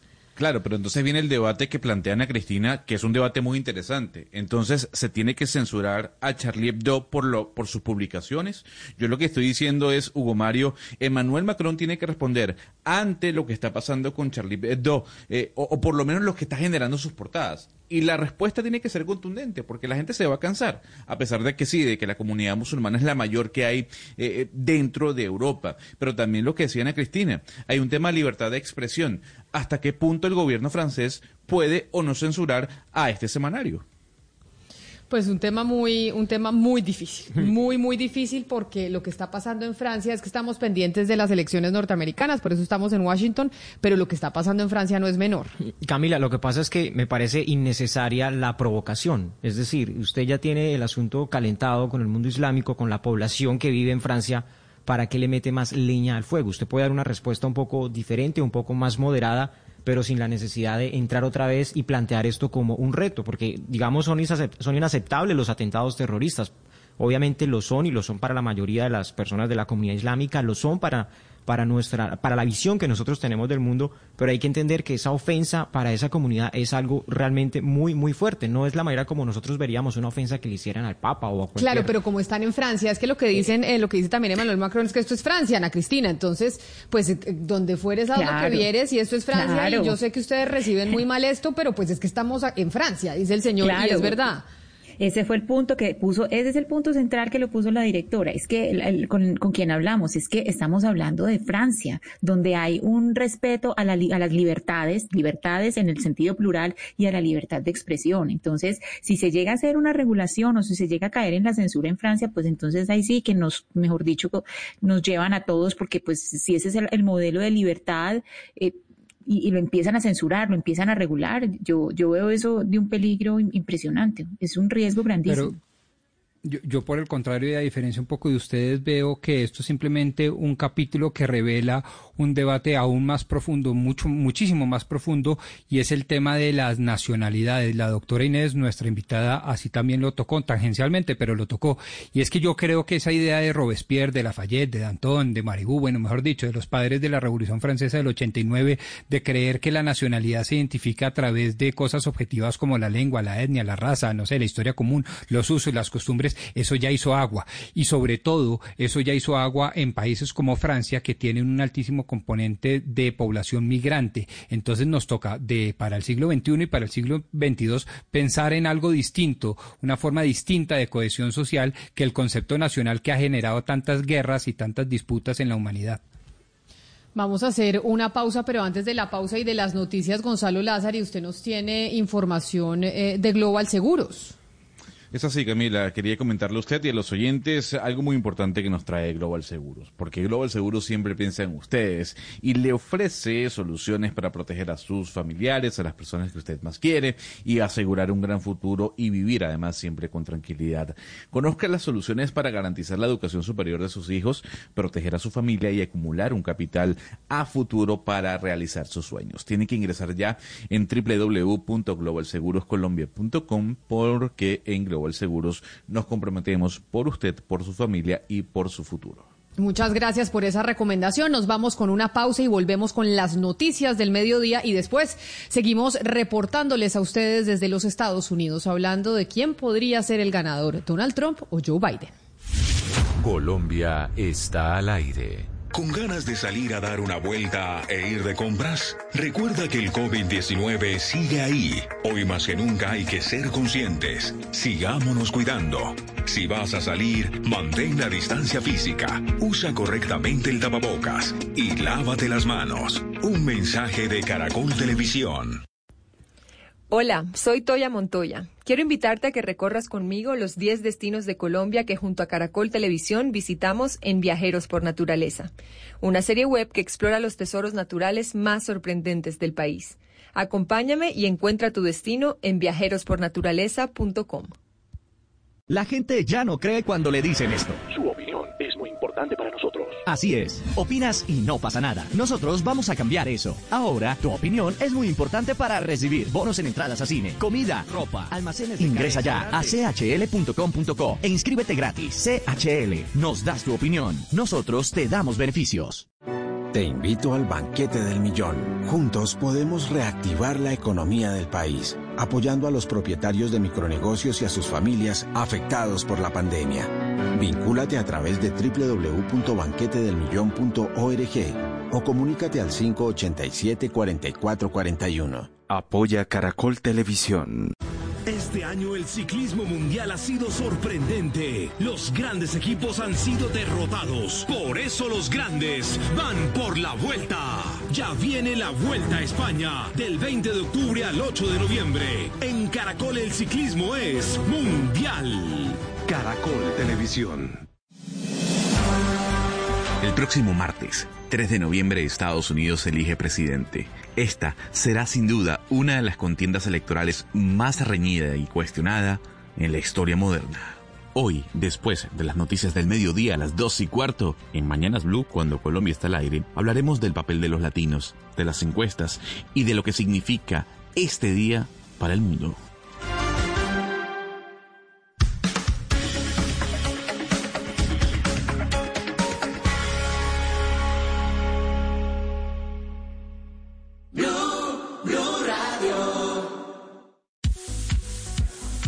12 en punto, oyentes de Blue Radio, la nueva alternativa, estamos de regreso, estamos desde Macro Puente Aranda. Para los oyentes que se acaban de conectar con nosotros, bueno, pues estamos compartiéndoles las muy buenas noticias. ¿Cuáles son esas buenas noticias? Bueno, pues Macro está con sus macro ofertas desde hoy, 30 de octubre, hasta el 5 de noviembre y me he dado una vueltita por cada uno de los pasillos que tienen eh, aquí esta espectacular tienda y me he encontrado con unos descuentos sorprendentes. Está con nosotros en esta tarde John Medina y nos cuenta más acerca de esos descuentos, de esas buenas promociones que se encuentran aquí en Macro. Bienvenido. Eh, gracias, muy buenos días.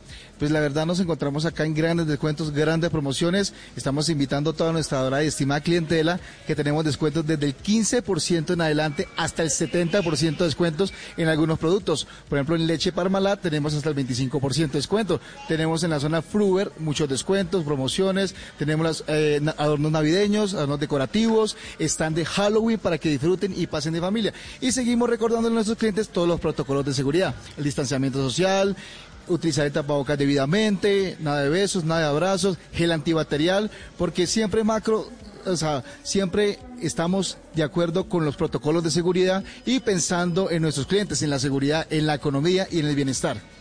Esto sí que es muy importante, protocolos de bioseguridad para que ustedes se acerquen y hagan las compras con toda la confianza del mundo. Claro que sí, por supuesto. Hoy tenemos grandes promociones en electrodomésticos. Eh, estamos en un horario de 8 a 7 de la noche. Hasta el 2 de noviembre tenemos promociones. Así que aprovechen esa gran oportunidad. Ustedes no se pueden perder por nada del mundo estas macro ofertas que, de verdad les cuento, están espectaculares. Y además, macro es su mejor aliado. Venir a macro y hacer las compras, pues definitivamente es su mejor opción. Sigan ustedes con más de Mañanas Blue. Esta es Blue Radio, la nueva alternativa. Las noticias del mediodía en Mañanas Blue. Son las 12 del día, dos minutos. Es momento de que usted se actualice de lo que pasa en Colombia y lo que pasa en el mundo. Don Eduardo Hernández, buenas tardes. Hola, ¿qué tal? Muy buenas tardes, Camila. Son las 12 de dos minutos. La noticia del momento en nuestro país tiene que ver con el desempleo. 15,8 fue la cifra global que entregó el DANE para el mes de septiembre y nuevamente Bogotá fue la ciudad que más aportó al incremento del desempleo en, Colombia. La capital del país tiene 897 mil personas buscando trabajo. Hay que decir, sin embargo, Marcela Peña, que este 15,8% es la mejor cifra que hemos tenido desde que arrancó todo este impacto de la pandemia. Y es que en septiembre el desempleo en la capital llegó al 19,4%, 3.6 puntos por encima del resto del país. Bogotá perdió 562 mil puestos de trabajo en el último año y más de la mitad están concentrados en sectores como la educación y las actividades profesionales. 122 mil personas perdieron su empleo en la construcción, más de 100 mil en hoteles y restaurantes y continuó la pérdida de empleos en actividades como el comercio y el arte, aunque con menos fuerza que en los meses anteriores. La buena noticia es que se crearon 45 mil puestos de trabajo en la industria, el primer dato positivo desde que comenzó la pandemia. Noticias del desempleo, sin duda alguna, marcan la agenda el día de hoy. Son las 12 del día, 13 tres minutos. Y vamos con más información porque el Comité Nacional del Paro ya confirmó fechas para las próximas manifestaciones. Van a ser el 19, 21 y 25 de noviembre. Juan David Ríos. Pues mire, el jueves 19 de noviembre será el paro nacional, de acuerdo al pliego de peticiones encaminado ya hacia la atención de la pandemia, el salario mínimo, la derogación de decretos de emergencia, entre otros. El sábado 21 habrán movilizaciones y actos culturales a nivel nacional por la conmemoración del 21 de noviembre del año pasado, justamente cuando estallaron estas manifestaciones sociales. Y el miércoles 25 es el Día Internacional de la Eliminación de la Violencia contra la Mujer, en donde también habrán movilizaciones y manifestaciones culturales por colectivos feministas a nivel nacional. Ante esto, el presidente de la CUT, Diógenes Orjuela, que también pertenece al Comité del Paro Nacional. El gobierno Duque ni dialoga ni negocia. Esto ha quedado evidenciado no solo desde comienzos del, del, año pasado, no atendió tampoco ni a la minga indígena, pero tampoco al Comité Nacional de Paro. Dentro de las exigencias del paro se acordó que el sector salud será el que encabezará estas movilizaciones y se recordó que las manifestaciones serán con todas las medidas de bioseguridad respectivas y manteniendo además unas marchas pacíficas a lo largo de estas tres jornadas. Son las 12 del día, 5 minutos y atención porque hay noticia de última hora. La Justicia Especial de Paz decidió posponer la fecha para la versión de Julián Gallo o Carlos Antonio Lozada, que recordemos fue el primer hombre de las FARC que se atrevió a contar esta versión de que ellos habían sido los responsables, las FARC, del asesinato de Álvaro Gómez. José Luis Pertús. Hola Eduardo, buenas tardes. Pues no hay fecha todavía, no lo confirma así la Jurisdicción Especial para la Paz, la G, pero sí acaba de confirmar que la sala de reconocimiento pospuso la fecha de diligencia del aporte a la verdad de Julián Gallo Cubillos por el asesinato de Álvaro Gómez Hurtado y otras cinco víctimas para resolver el recurso de reposición que presentaron las víctimas. Los familiares del líder conservador a través de Únete por Colombia, un movimiento, presentaron un recurso de reposición contra el auto número 167 del 13 de octubre por el cual se estaba citando a esta diligencia y hasta que no se resuelva la versión de Julián Cubillos, eh, pues va a quedar pospuesta, eh, que es otra de las personas que está vinculadas a este tema. El auto 167 de la jurisdicción ordenó la versión del comandante de la red urbana Antonio Nariño, luego de que seis ex jefes de las FARC, a nombre del antiguo secretario de esa guerrilla, anunciaran que asumían la responsabilidad por el crimen y eh, el magnicidio del líder político Álvaro Gómez Hurtado. Gracias, José Luis. Y desde que se abrieron los aeropuertos internacionales, 19 de septiembre han entrado al país cerca de 100.000 extranjeros y entre ellos viajaron ocho pasajeros que tenían COVID-19, los cuales pues van a ser sancionados. María Camila Roa. Buenas tardes. Lo que explicó el director de Migración Colombia, Juan Francisco Espinosa, es que desde el pasado 19 de septiembre, cuando se retomaron los vuelos internacionales comerciales, han ingresado al país más de 100 mil viajeros. De estos 100 mil, 8 ingresaron con prueba positiva de COVID-19 en mano, por lo cual se están adelantando investigaciones para determinar las sanciones en estos ocho casos, tanto a pasajeros como a aerolíneas. Lo que hemos hecho en cada uno de esos ocho casos es inicio de actuación administrativa por la presunta irregularidad, dos, compulsa de copias a la Fiscalía General de la Nación y tres, hemos efectuado las anotaciones en los registros de Migración Colombia que compartimos a nivel internacional. Dijo también que se han inadmitido 380 extranjeros por no traer la prueba PCR de COVID-19 desde el pasado 19 de septiembre, la mayoría provenientes de Estados Unidos. Son las 12 del día, 7 minutos. En más información, les contamos que a propósito de la invitación que hizo esta mañana el presidente Iván Duque para que los colombianos le madruguen a las compras de Navidad desde mediados de noviembre, pues los empresarios en Antioquia podrán pagar la prima de Navidad en dos cuotas, la mitad el 30 de noviembre y la otra mitad el 15 de diciembre. Camila Carvajal. La idea es que la mitad de la prima de Navidad se pague el 30 de noviembre y la otra mitad el 15 de diciembre. El gobernador Aníbal Gaviria dijo que así se evitan aglomeraciones en Navidad.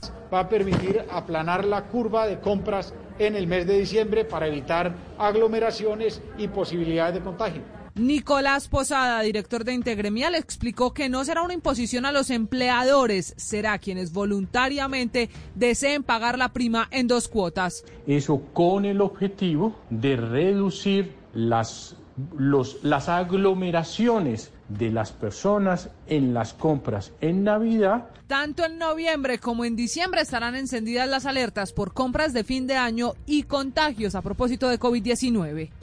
Y ya que estamos hablando de COVID-19, 12 del día 8 minutos, después de que se confirmara que se reanuda la aplicación de la prueba de vacuna de Johnson Johnson en Colombia, la Fundación Cardiovascular de nuestro país aplicará el ensayo a más de 800 personas. Julián Mejía.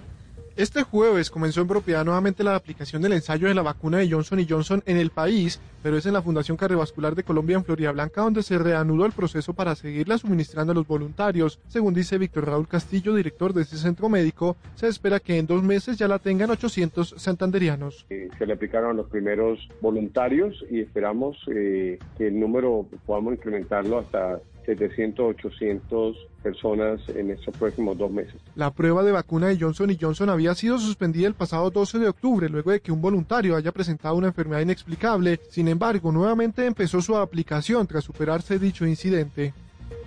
Son las 12 del día y 9 minutos. En Bogotá hubo caravanas de celebración del Halloween exponiéndose al COVID. Algo parecido pasó en Pereira. También hay reporte de caravanas en Armenia, donde de hecho 30 motos fueron inmovilizadas. Y en el Huila, más de 50 motociclistas de Pitalito y otros municipios también armaron estas caravanas para la celebración del Halloween. Mauricio Medina. En Pitalito, en el departamento del Huila, en la noche y madrugada de este jueves, más de 50 motociclistas del municipio y zonas aledañas, en un acto de irresponsabilidad y vandalismo en medio del COVID-19, salieron a las calles para realizar una caravana. Así lo indicó Edgar Muñoz Torres, alcalde de Pitalito. Ingresaron a la ciudad de Pitalito a causar un acto de desorden público y de manera especial a eh, desarrollar actividades al margen de la ley, de personas que atentando contra las mínimas normas de salud pública y procedentes de municipios de Isnos, San Agustín, Oporapa, Salado Blanco. El Instituto de Tránsito y Transporte de Pitalito, junto con la Policía Nacional, realizaron la inmovilización de aproximadamente más de 50 motocicletas y se han impuesto igual número de comparendos.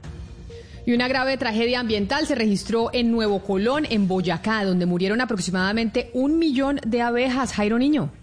Los hechos se registraron en la vereda jabonera de Nuevo Colón, Boyacá.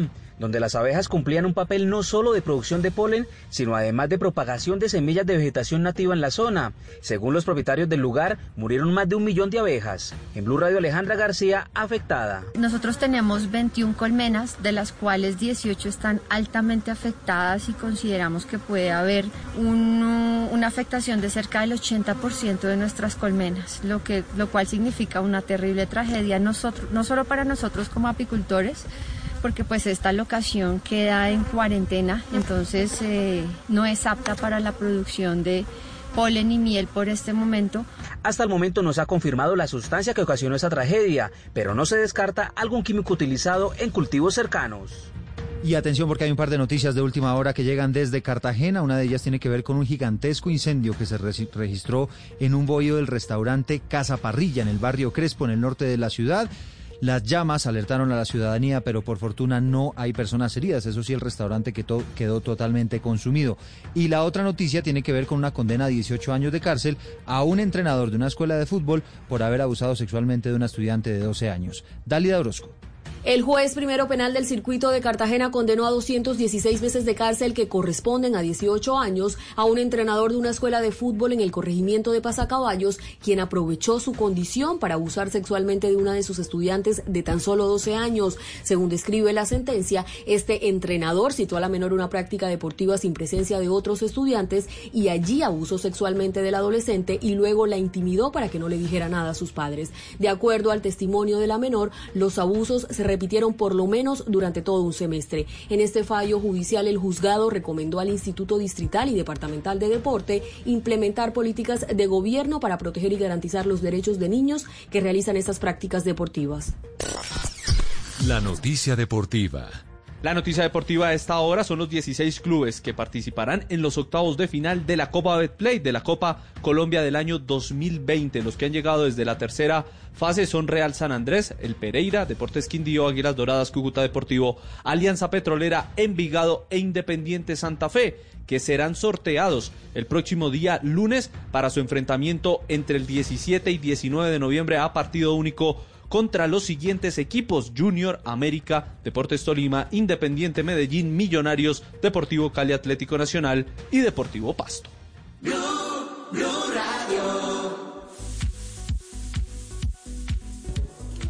12 del mediodía, 13 minutos. Nosotros estamos de vuelta. Les saludamos desde Macro Puente Aranda con las eh, grandes noticias. Además, estamos de macro ofertas hasta el 5 de noviembre. Y bueno, pues ya saben ustedes que si quieren ahorrar y comprar por unidad o por cantidad, pues esta es la invitación para que se acerquen a Macro de la Avenida de las Américas con Carrera 65, el de Puente Aranda. Y aquí se van a encontrar realmente con unos descuentos increíbles. Además que tienen eh, todos los protocolos de bioseguridad. Eh, vamos a contarles a los oyentes de Blue Radio La Nueva Alternativa más acerca de esos descuentos, de esas macro ofertas especiales para nuestros oyentes. Eh, muchas gracias, Juan David. Estamos invitando a toda nuestra audiencia que hoy tenemos una super oferta. Hoy tenemos 20% en jabón de barra por un valor de 8.600 pesos. Tenemos atún, aceite con agua por un valor de 15% de descuento. Y tenemos también atún por un valor de 34.900. Recordándole a nuestros clientes que estamos de aniversario, llegaron más ofertas para disfrutar sin pasaporte, porque hoy viernes 30 de octubre venimos es con todo, invitándolos para que pasen, para que sigan y aprovechen. Ese tema es bien importante porque hasta hace unos años conocíamos eh, acerca del pasaporte, de la tarjeta, que para poder comprar en macro, pues uno tenía que tener el pasaporte, sí, para poder hacer las compras, pero ya no es necesario, ya definitivamente la persona que quiera venir lo puede hacer sin ningún problema. Claro que sí, sí señor, así es Juan David. Eh, estamos muy pendientes de los protocolos de seguridad. Como ustedes ya lo saben, los protocolos de seguridad es algo muy importante, que es el uso de tapabocas, gel antibacterial, lavado de manos constantemente y distanciamiento social. Es lo que nosotros le pedimos a toda nuestra adorada y estimada clientela.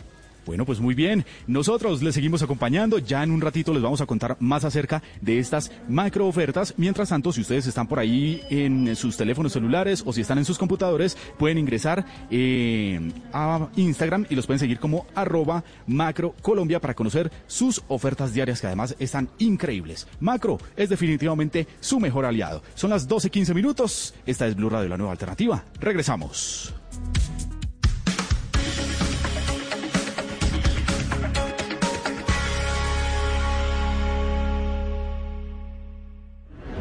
El momento ha llegado. El mundo será testigo de un evento histórico. Dos visiones de país, un solo objetivo, la Casa Blanca. Donald Trump We made America into the single greatest nation in the history of the world, and the best is yet to come. Joe Biden. We choose hope over fear, unity over division, science over fiction, and yes, truth over lies. Cobertura exclusiva.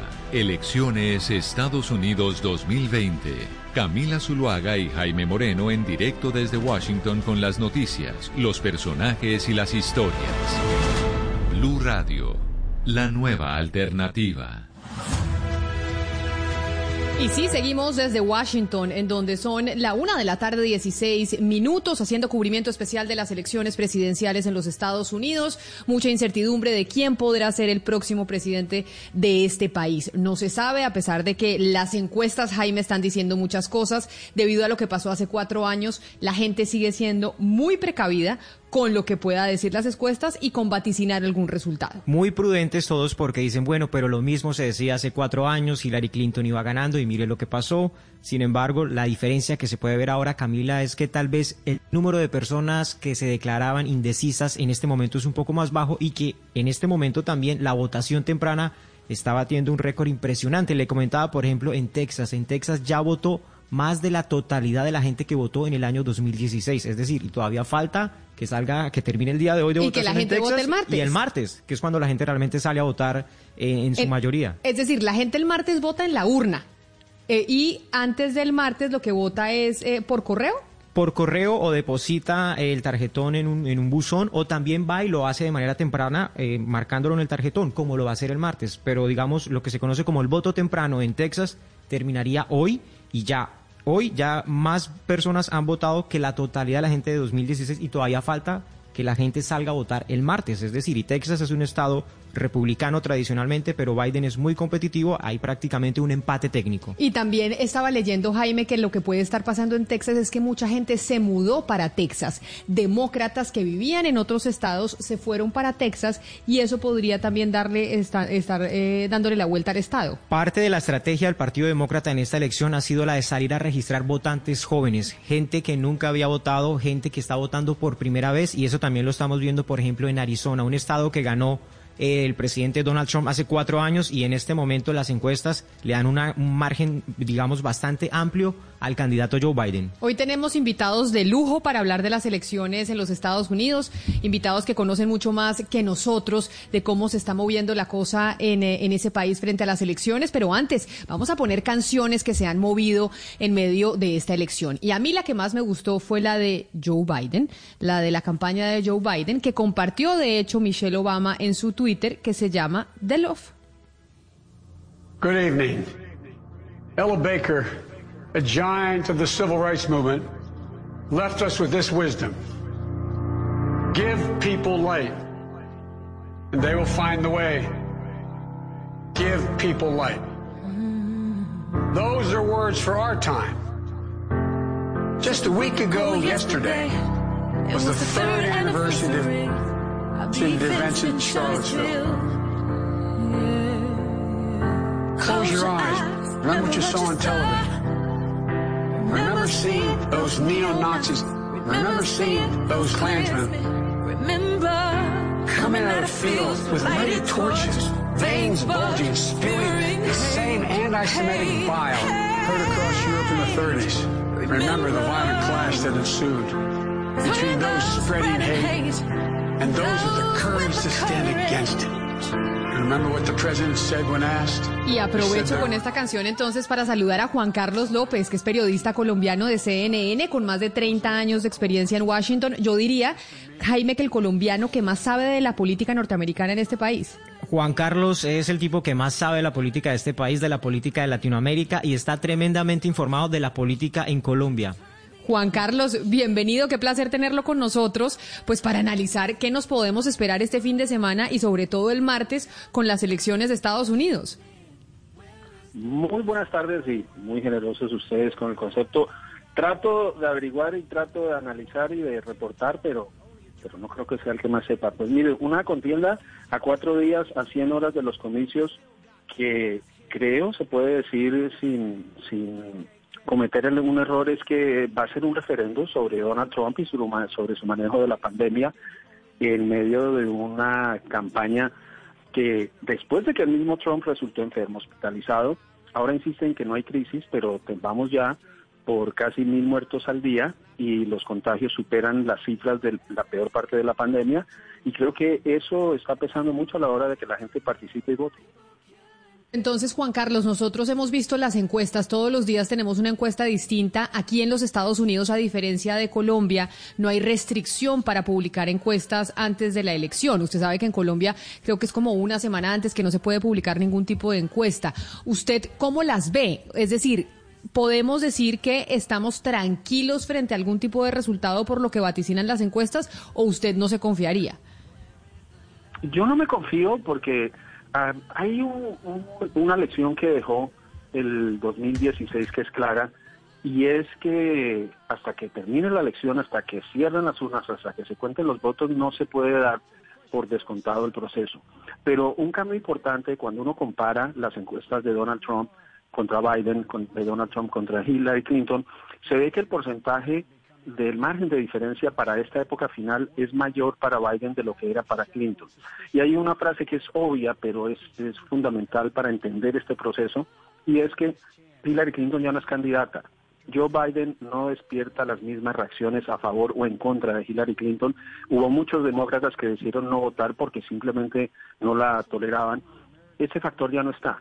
Y hay otro factor que es, en medio de esta pandemia, lo que vemos por las encuestas, veía un dato que me parece bien, bien interesante. Los jóvenes están participando en cifras históricas. Y si uno ve lo que ocurrió en 2008, cuando Barack Obama llegó a la presidencia, la participación de los jóvenes entre 19 y 25 años fue del 64%. Ese margen es el que se está viendo en este mismo proceso. Está participando gente que no votaba.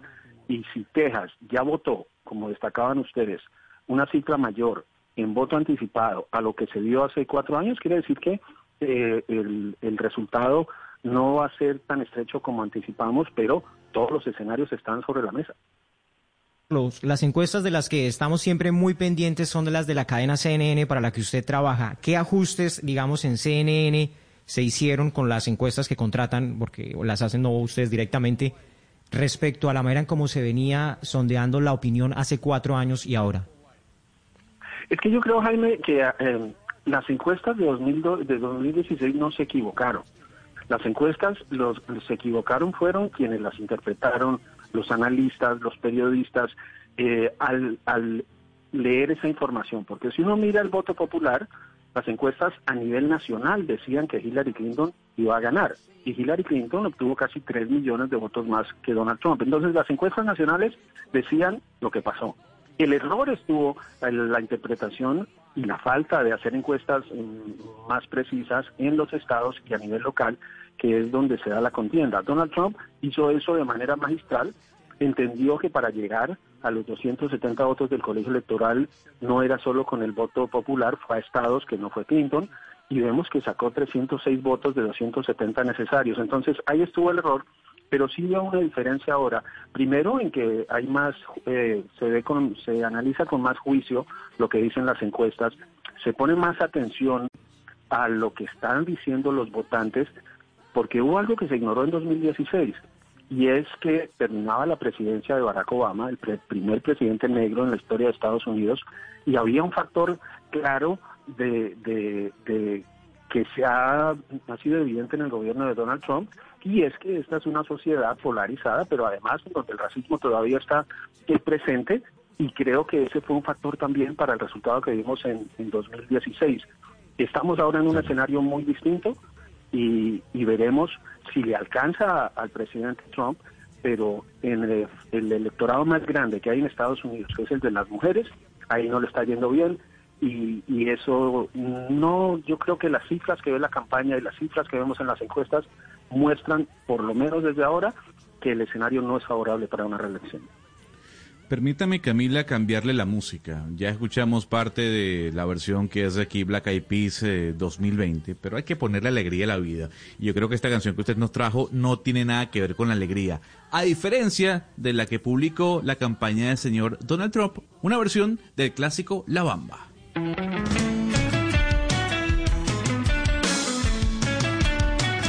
gonna vote for Trump. I'm gonna vote for Trump for presidente. Make America great. Make America great for you and me. Ay, arriba y arriba.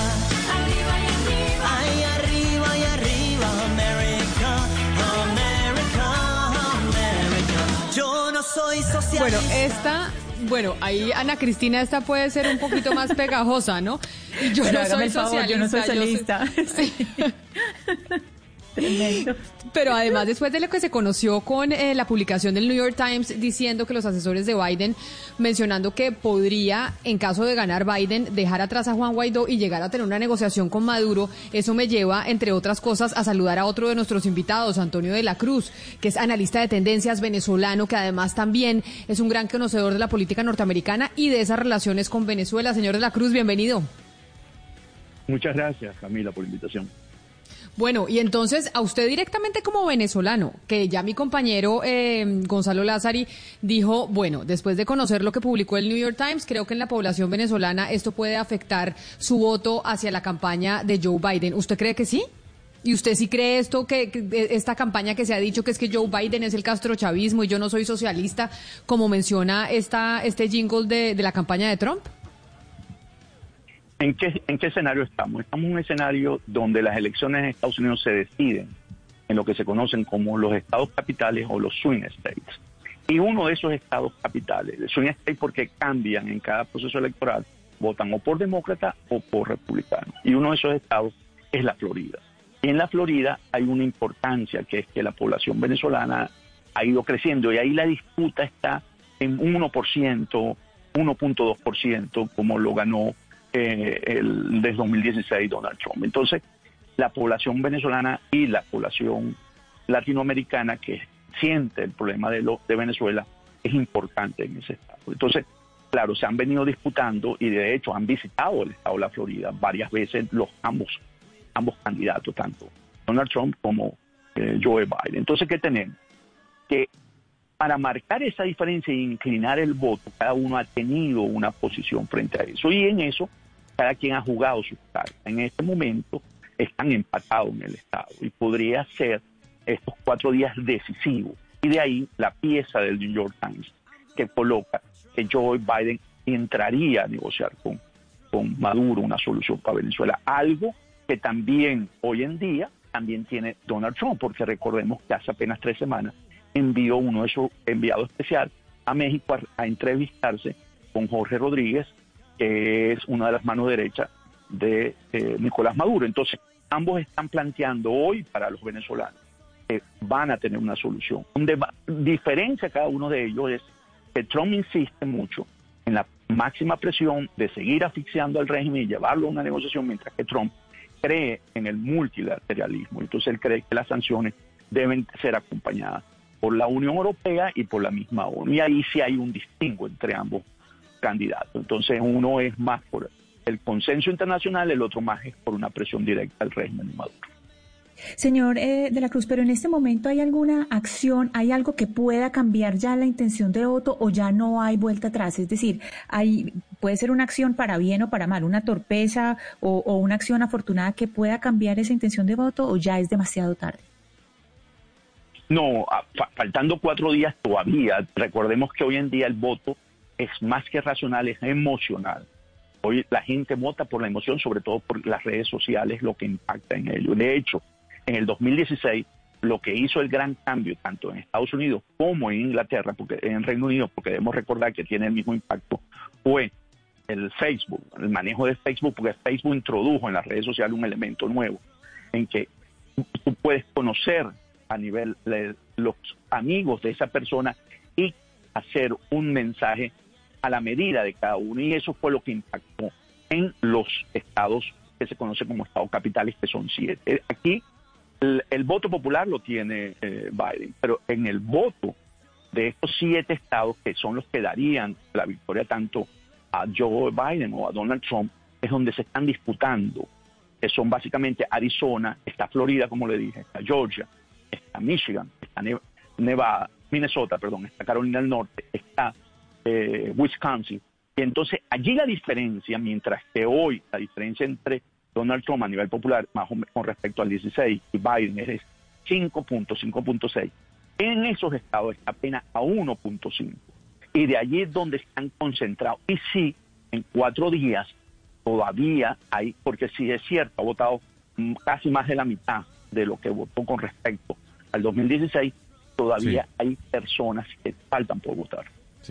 A ver, Juan Carlos, hay un estigma que uno puede escuchar y leer en redes sociales sobre los latinos que de alguna u otra forma apoyan a Donald Trump. ¿Usted cree que eso existe? ¿Hay un estigma sobre el latino estando fuera o dentro de los Estados Unidos que dice yo voy a votar por Donald Trump?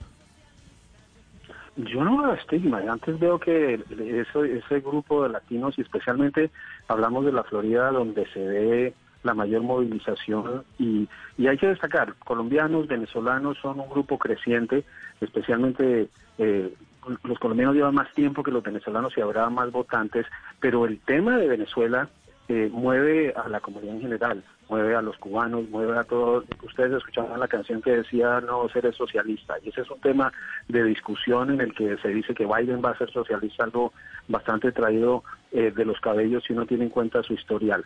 Pero sí son mucho más vocales y mucho más agresivos los seguidores del presidente Trump, tanto en redes como fuera, fuera de ellas, y allí creo que es una parte en donde ese factor de de quien no dice que respalda a Trump porque de pronto se va a sentir excluido, es donde creo menos pesa. Y si hay diferencias muy profundas y hay una polarización, y esto está dividiendo familias y está dañando amistades, eh, pero entre los hombres y entre los hombres latinos, Trump es fuerte, entre las mujeres no tanto.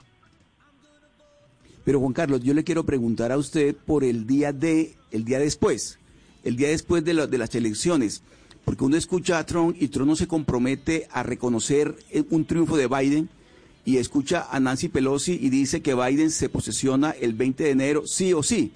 Esa incertidumbre que está rodeando el reconocimiento del resultado, ¿cómo lo analizan ustedes? Pues mira, el presidente Trump en la elección de 2016 dijo exactamente lo mismo. Cuando le preguntaban sobre los resultados, él decía que veremos. Él, él, esa es una de sus estrategias, el dejarse puertas abiertas, pero en el último debate dijo que él reconocería los resultados, pero que él no quiere una transición porque quiere ganar. Ahora, ¿por qué, eh, ¿qué va a pasar el 20 de enero? Digamos que sea un escenario apocalíptico y no se definen las elecciones y llega el 20 de enero y todavía no está certificado el resultado, que debe estar certificado porque el 6 de enero se reúne el Congreso a dar los votos. Pero si se diera ese escenario, la Constitución dice que el 20 de enero hay transición de poder. Si no han confirmado a Trump, tiene que salir, si no han confirmado a Biden no puede asumir y habría una figura en donde hasta la misma Nancy Pelosi podría asumir de manera temporal.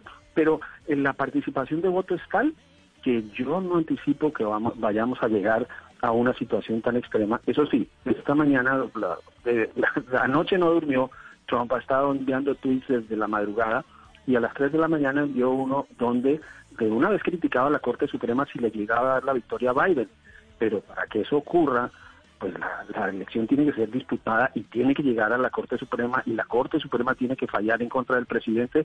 Son escenarios hipotéticos, pero es parte de la estrategia de Trump de, crear un ambiente en el que le pone, le, eh, pone a la gente a dudar de la, legitimidad del sistema. Y acuérdense, él ganó las elecciones, es presidente y todavía dice que le hicieron trampa y que le robaron votos y que votaron indocumentados, lo que es falso.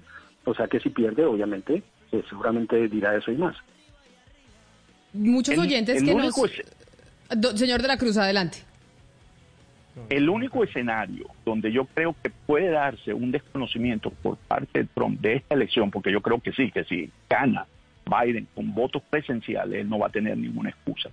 En el único escenario que yo veo, y vuelvo a insistir, porque hay que monitorear esos siete swing states, es que él pierda en la elección en esos estados por el voto por correo. Yo creo que ahí él va a desconocer, porque él ha venido señalándolo públicamente, que el voto por correo se presta al fraude. Yo creo que ahí él sí puede levantar la bandera y decir, yo no reconozco eh, mi, mi derrota, porque en esos estados hubo, me vencieron por el voto por correo. Y allí puede generar una crisis de, como lo ha hablado. Anteriormente, y que sí podría generar. Pero hay otra, hay otra pregunta que yo me he hecho hasta ahorita, pues siempre le preguntan al, al bando de Biden de Trump, si él va a reconocer. ¿Reconocerá el bando demócrata un triunfo de Trump?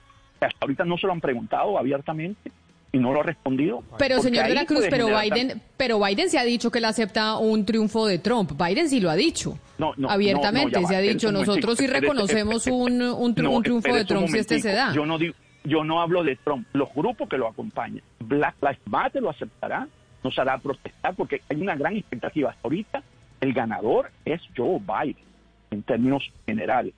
Y el año, en el 2016 esas Pero lo que pasa es que aquí, aquí sí hay una diferencia gigantesca y es que estamos haciendo la pregunta de si el líder de ese bando acepta o no, más allá de sus bases. Y lo que pasa con el lado de, de Trump es que la incertidumbre está sobre el propio candidato. No sobre, no sobre sus bases, que obviamente también pues tenemos dudas de lo que pueda pasar y eso es mucho más peligroso. Y Biden sí ha dicho que él, que él, que él aceptaría los resultados. Yo no lo tengo registrado. Si usted lo tiene, me le agradezco. Pues yo que lo he estado siguiendo, yo no lo tengo registrado públicamente como pregunta y respuesta. Mire, yo quiero preguntarle a los dos sobre los latinos y sobre unas preguntas que nos están haciendo los oyentes que nos están escuchando hasta ahora. Pero antes, Gonzalo, yo le voy a cambiar su bamba de, de Donald Trump y le voy a poner eh, otra canción de otro latino, porque usted ya sabe que la, la comunidad latina es muy heterogénea. Se cree que es homogénea en los Estados Unidos, pero no, es muy distinta. Y uno de los, eh, de los, digamos, latinos de la comunidad latina en los Estados Unidos precisamente son los puertorriqueños. Entonces le voy a poner una canción de la campaña de Joe Biden que hace Bad Bunny. Antes yo te quería, pero ya no. Tú me gustabas, pero ya no. Yo estaba para ti, pero ya no. Pero ya no.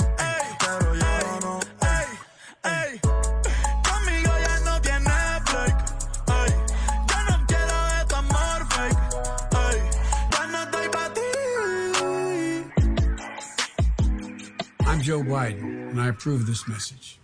Y ahí entonces viendo cómo Joe Biden aprueba este mensaje de Bad Bunny, cómo se están metiendo con la comunidad latina, la música, etcétera, etcétera. Pero mire, Juan Carlos, me dicen los oyentes desde Colombia. ¿Por qué nos interesan las elecciones norteamericanas? ¿Por qué estamos pendientes nosotros de lo que pasa en Estados Unidos? Y realmente, ¿cuál sería el resultado que más le conviene a América Latina, que más le conviene a Colombia en este caso? ¿Un triunfo de Donald Trump o un triunfo de Joe Biden? Esa, esa pregunta es bien compleja. Eh, recuerden esa frase que dice que si Estados Unidos estornuda a la región le da gripe. Eh, y lo que pasa aquí va a reverberar en, en los países de la región. Venimos con una política exterior del presidente Trump con un mensaje distinto en el que Estados Unidos va primero, un gobierno que reasumió como válida la doctrina Monroe de América para los americanos, interpretada como que la región es el de, es el de control de Estados Unidos y Estados Unidos decide lo que se hace en la región. Eh, y una serie de mensajes que vemos todavía, por ejemplo, el presidente Trump lo prometió eh, y no ha habido cambios significativos en Venezuela. Se, se anticipaba una intervención militar y nunca hubo eh, esa intención. Eh, en el tema con Colombia la relación sigue siendo fuerte, pero donde yo creo que puede haber consecuencias eh, en una victoria de Biden es con esta interferencia que se ha visto eh, de, de políticos colombianos tomando partido por la campaña de Trump. Yo creo que eso puede tener consecuencias porque hay mucha molestia dentro de la campaña de Biden en círculos demócratas. Eh, y va a depender de cómo esté no solo Estados Unidos, sino el, rumbo que tome la economía mundial. ¿no? Ayer, por ejemplo, se registraba el crecimiento en el tercer trimestre, 7,4%, una cifra histórica, pero cuando se pone en el contexto, el agujero en el que está la economía de Estados Unidos y de paso la de la región y del mundo es tan profundo que todavía la economía sigue siendo 3,5% más pequeña que hace un año.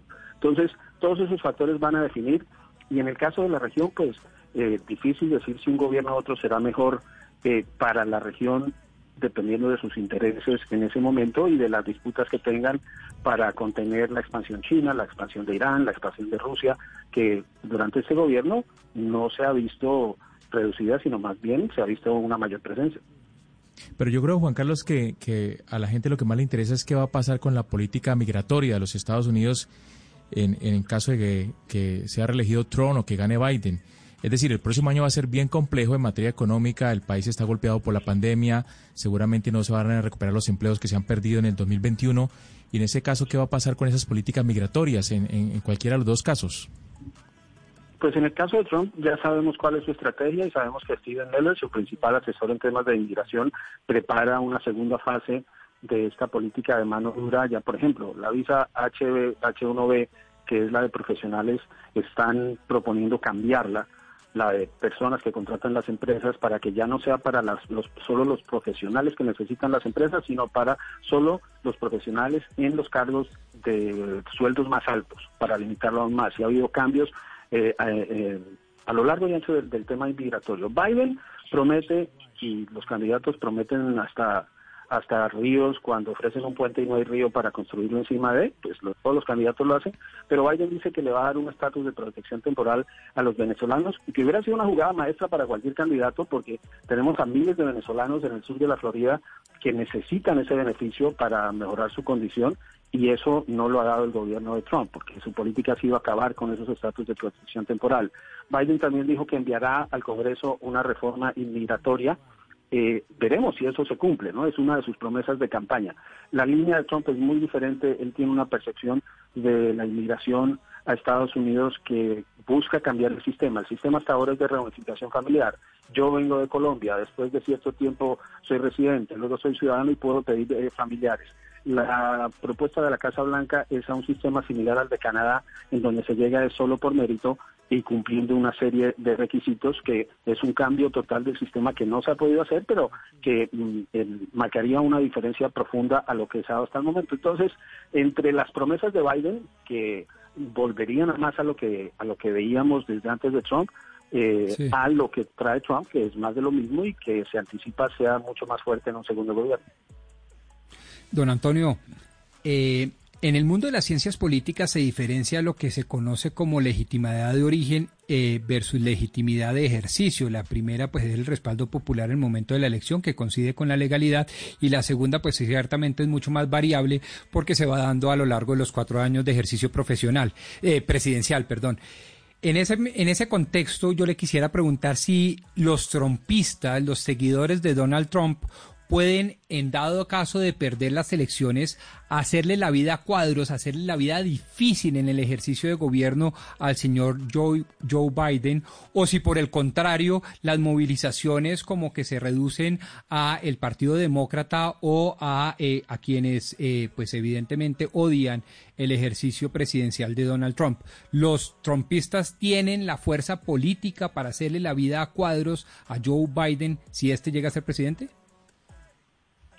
En el escenario de Joe Biden llegar a la presidencia con los las, eh, resultados que hoy presenta, va a ganar también la, el- la Cámara de Senadores. Van a tener las dos cámaras si ese eh, resultado se mantiene. Entonces, en ese sentido, él va a tener el poder legislativo y el poder ejecutivo. Entonces, para los trumpistas le va a costar mucho hacer una presión para Pero- una pero, política en Antonio, la que yo- Me, me- perdón, lo interrumpo porque Diga. quizás me expresé mal. No, no, no solo el respaldo, eh, obviamente, de las cámaras, Cámara Alta y eh, Cámara Baja y Senado, no. Me refiero a las manifestaciones populares en las ciudades, a manifestaciones unas violentas, otras pacíficas, pero ciertamente ciudadanas, un poco más silvestres, más jue- genuinas, pero cierto, ciertamente impulsadas por partidos políticos como el demócrata en contra de Donald Trump. Eso lo podrían hacer eh, en la práctica y durante cuatro años los seguidores de Donald Trump frente a Joe Biden?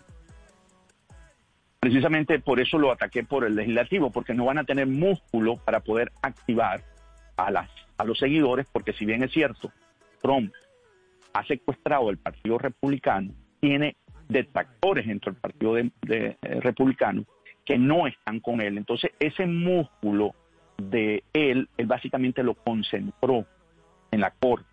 Por eso que la Corte, la Corte Suprema, es un elemento importante, porque la manera de proteger los valores que Trump defiende es a través de la Corte. Lo que puede haber es una impugnación de leyes, pero que llegue a la Corte. Entonces allí es donde se puede centrar, pero no veo a una movilización como hemos visto en los cuatro años de Donald Trump por parte del pueblo estadounidense para negar las políticas de Joe Biden. No lo veo porque no tiene la, la misma resonancia, ¿ok? Porque eh, Trump no tiene ese, ese espectro político dentro del partido. Pues Camila, usted le ha ido muy mal hoy con la música eh, de Joe Biden, porque la primera pues muy lenta y la de Bad Bunny no es que sea la gran cosa. Permítame interrumpir eh, eh, su campaña electoral para ayudarle paso a una canción que estoy seguro que va a poner a bailar a más de uno. Parte de la campaña de Donald Trump dirigida obviamente para los latinos en Florida.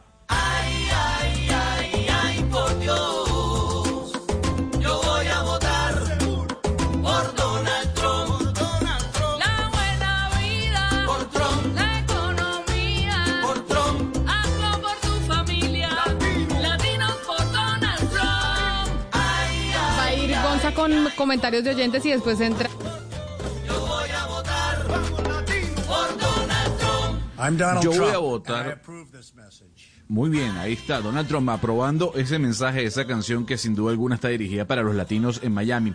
Camila, varias personas eh, escribiendo hasta ahora a través de nuestras líneas de comunicación. Por ejemplo, aquí dice Juan Gabriel, lo más probable es que gane Joe Biden. Sin embargo, la división en Estados Unidos va a continuar, la polarización es muy fuerte, eh, así como en Colombia. Por otra parte, Cristina nos dice, voy por Trump. Si yo fuera americana de nacimiento, votaría por Trump porque me gusta a ese señor frentero, una cosa muy distinta Joe Biden.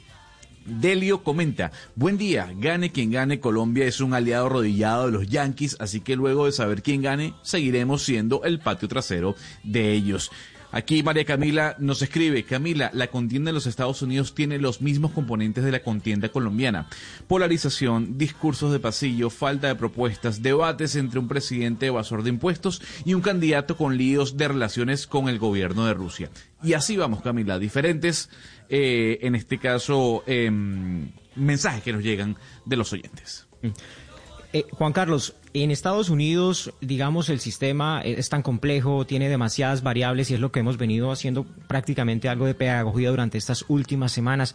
Pero yo quiero preguntarle, es básicamente cuál es real, el, cuál es el poder real de los latinos en Estados Unidos en esta elección en particular. Hablamos casi siempre, por ejemplo, de la Florida, hablamos de la diáspora venezolana, hablamos de la diáspora cubana, pero veía un caso interesante que está pasando en Arizona. Arizona, un estado republicano, que en donde no gana un demócrata hace 20 años, que era el estado de John McCain, en, el condado de Maricopa. ¿Cómo, es, ¿Cómo se explica, por ejemplo, esa evolución que está teniendo ese, ese estado de Arizona, ese condado, y que le puede dar la victoria a Joe Biden si llega a ganar solamente en Arizona? Pues eh, hay que volvamos a 2016 y la victoria de Donald Trump. Donald Trump ganó sin el voto hispano y demostró que se puede ganar sin ese voto. Eh, ahora la diferencia mencionas al condado de Maricopa y muchos recordarán el nombre de Joe Arpaio, aquel alguacil del condado quien fue condenado por discriminar y desobedecer una orden eh, judicial y a quien el presidente Trump le concedió el indulto, se volvió a lanzar, intentó llegar al Senado, no pudo, se le acabó la carrera, pero lo que tiene ahora a Arizona y al condado de Maricopa en una situación diferente es, primero, algo que ustedes mencionaban al principio, y es el cambio demográfico, cómo mucha gente se ha ido yendo hacia esos estados, pero también el peso de los independientes. En este momento el condado de Maricopa, eh, que ganó Trump por un margen estrecho en las elecciones de 2016, podría quedar definido por una, una, tercera parte de los votantes que son independientes. Y vuelvo al punto, y esto creo que va a ser el eje eh, de la elección. Esta elección es un referendo sobre Donald Trump y su manejo de la pandemia. Y en este momento en Arizona, en Maricopa, eh, se ve una ventaja para Biden, una ventaja amplia, y puede ocurrir lo mismo en el Estado. Y creo que eso es lo que va a marcar. Ahora, sobre qué puede decir esta elección, nada más el hecho de que en Texas hayan votado más ya en el voto anticipado, en un estado que también ha visto un cambio demográfico con una presencia ancestral eh, de residentes de origen mexicano, pero con una llegada de mucha gente nueva, si esos resultados confirman que Texas, que es un estado eh, gigantesco en población, casi 30 millones de habitantes, con mucha presencia en el colegio electoral, si eso llegara en el hipotético caso de pasar del rojo, que es el color de los republicanos, al azul, que es el de los demócratas, eso sería un cambio fundamental, pero por supuesto se tiene que confirmar porque siempre se vaticina y no se cumple. Pues antes de hacerle una pregunta que tengo de un oyente para el señor Antonio de la Cruz González, usted como dijo que me, a mí me había ido mal con las canciones, pues acá hay un jingle que también es de la campaña de Joe Biden, a ver si a usted le gusta más, es una ranchera y tal vez esta puede ir dirigido al público latino mexicano en los Estados Unidos.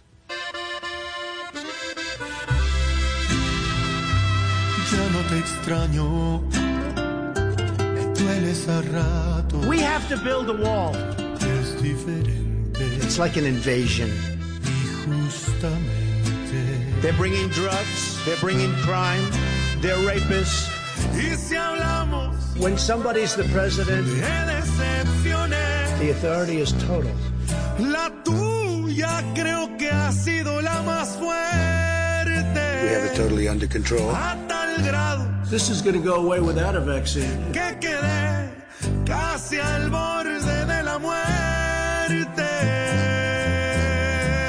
Y ahí era lo que decía Juan Carlos precisamente, cómo también la campaña se ha enfocado en el manejo de Donald Trump frente al coronavirus y cómo aquí incluso en los jingles de Biden se lo están cobrando también para dirigirse a la, a la comunidad latina. Pero Antonio, me dice un oyente que por favor les pregunte, porque no hemos hablado de Kamala Harris, y si necesariamente un triunfo, un triunfo de Joe Biden implicaría que tendríamos seguro una presidencia de Kamala Harris o no. Y esto por cuenta de la edad avanzada que tiene el candidato. Sí, en términos de lo que se ha conocido del propio Joe Biden, él podría, en ese va a cumplir 78 años ahora, él podría en un momento determinado tener con Kamala Harris un rol mucho más importante que el mismo que ha tenido Pence con el presidente Trump. Él tendría que jugar un poco y entre amigos a veces echamos broma de que eh, Biden va a reinar y Kamala va a gobernar. O sea, él sería el- la figura para todos los actos importantes públicos como la reina de Inglaterra y el primer ministro sería Kamala, sería la mujer. Porque yo lo que veo con esta elección del 20 2020 es que se va a cerrar un ciclo de esa generación adulta de los Estados Unidos en la presidencia y va a venir un paso de los cuadros jóvenes tanto en el Partido Demócrata como en el Partido Republicano. Entonces vamos a ver un renacer de esos liderazgos nuevos en estos partidos, que estos líderes de mayor edad ya debe, van a cerrar un ciclo después en- ante un triunfo del Partido Demócrata. Yo quisiera preguntar por otra mujer, y no es Kamala Harris, sino eh, Amy Coney Barrett en la Corte Suprema, que ha ocupado tantos titulares últimamente, y le quisiera preguntar a Juan Carlos por qué ese asunto, eh, esa elección de Amy Coney Barrett es importante o puede ser importante para los latinos, y cuál sería la diferencia de quedar eh, Biden o de continuar Trump. Pues ya ella está en la corte y es un nombramiento vitalicio. Tiene apenas 47 años y en la, la presencia de los jueces eh, es muy fuerte porque ya esa corte, que es la última instancia judicial, tiene a seis conservadores confirmados y tres progresistas. Entonces, las decisiones que ellos tomen van a impactar la vida de todos los estadounidenses, no solo en la elección. Temas que están por llegar a la corte es la reforma de salud, conocida como Obamacare, que el presidente Trump y los republicanos han tratado de derogar desde su implementación, pero que ahora va a una nueva revisión en la Corte. El tema de inmigración, recordemos que la Corte misma fue la que frenó el- la, derogación del programa de acción diferida o DACA, los soñadores del presidente Trump. Y hay otra serie de medidas, el aborto, que es legal en Estados Unidos y que es un tema eh, de campaña de Donald Trump, también va a llegar a la Corte. Entonces, independientemente de que sea Biden o Trump, la Corte va a estar ahí. La única duda es sobre la que no ha dado una respuesta directa Biden, es sobre si él, al llegar a la presidencia con mayorías, como describió Antonio en Cámara y Senado, pero especialmente en el Senado, si él va a modificar la composición de la Corte, porque en la Constitución en ningún lado dice que son nueve magistrados, pueden ser doce, pueden ser quince. Lo trató, lo quería hacer eh, Franklin Delano Roosevelt y lo podrían intentar hacer los demócratas en esta eh, era de, de tierra arrasada política que, que se ha acostumbrado. Si eso ocurre, pues vendría un cambio ideológico, pero por ahora ese tribunal eh, es de mayoría conservadora, el presidente Trump ha logrado confirmar el, el proceso para los jueces, aquí los jueces federales no eh, son designados y el Senado los confirma y son nombramientos vitalicios para mantener su independencia. Pues el presidente Trump ha nombrado una cifra histórica, solo Jimmy Carter nombró más que él, y eso quiere decir que esa presencia conservadora eh, Claro. se va a sentir durante décadas. Juan Carlos, nuestro compañero Oscar Montes en Barranquilla decía que los grandes perdedores de esta elección son los medios de comunicación por la posición que han tenido frente a la elección de los Estados Unidos.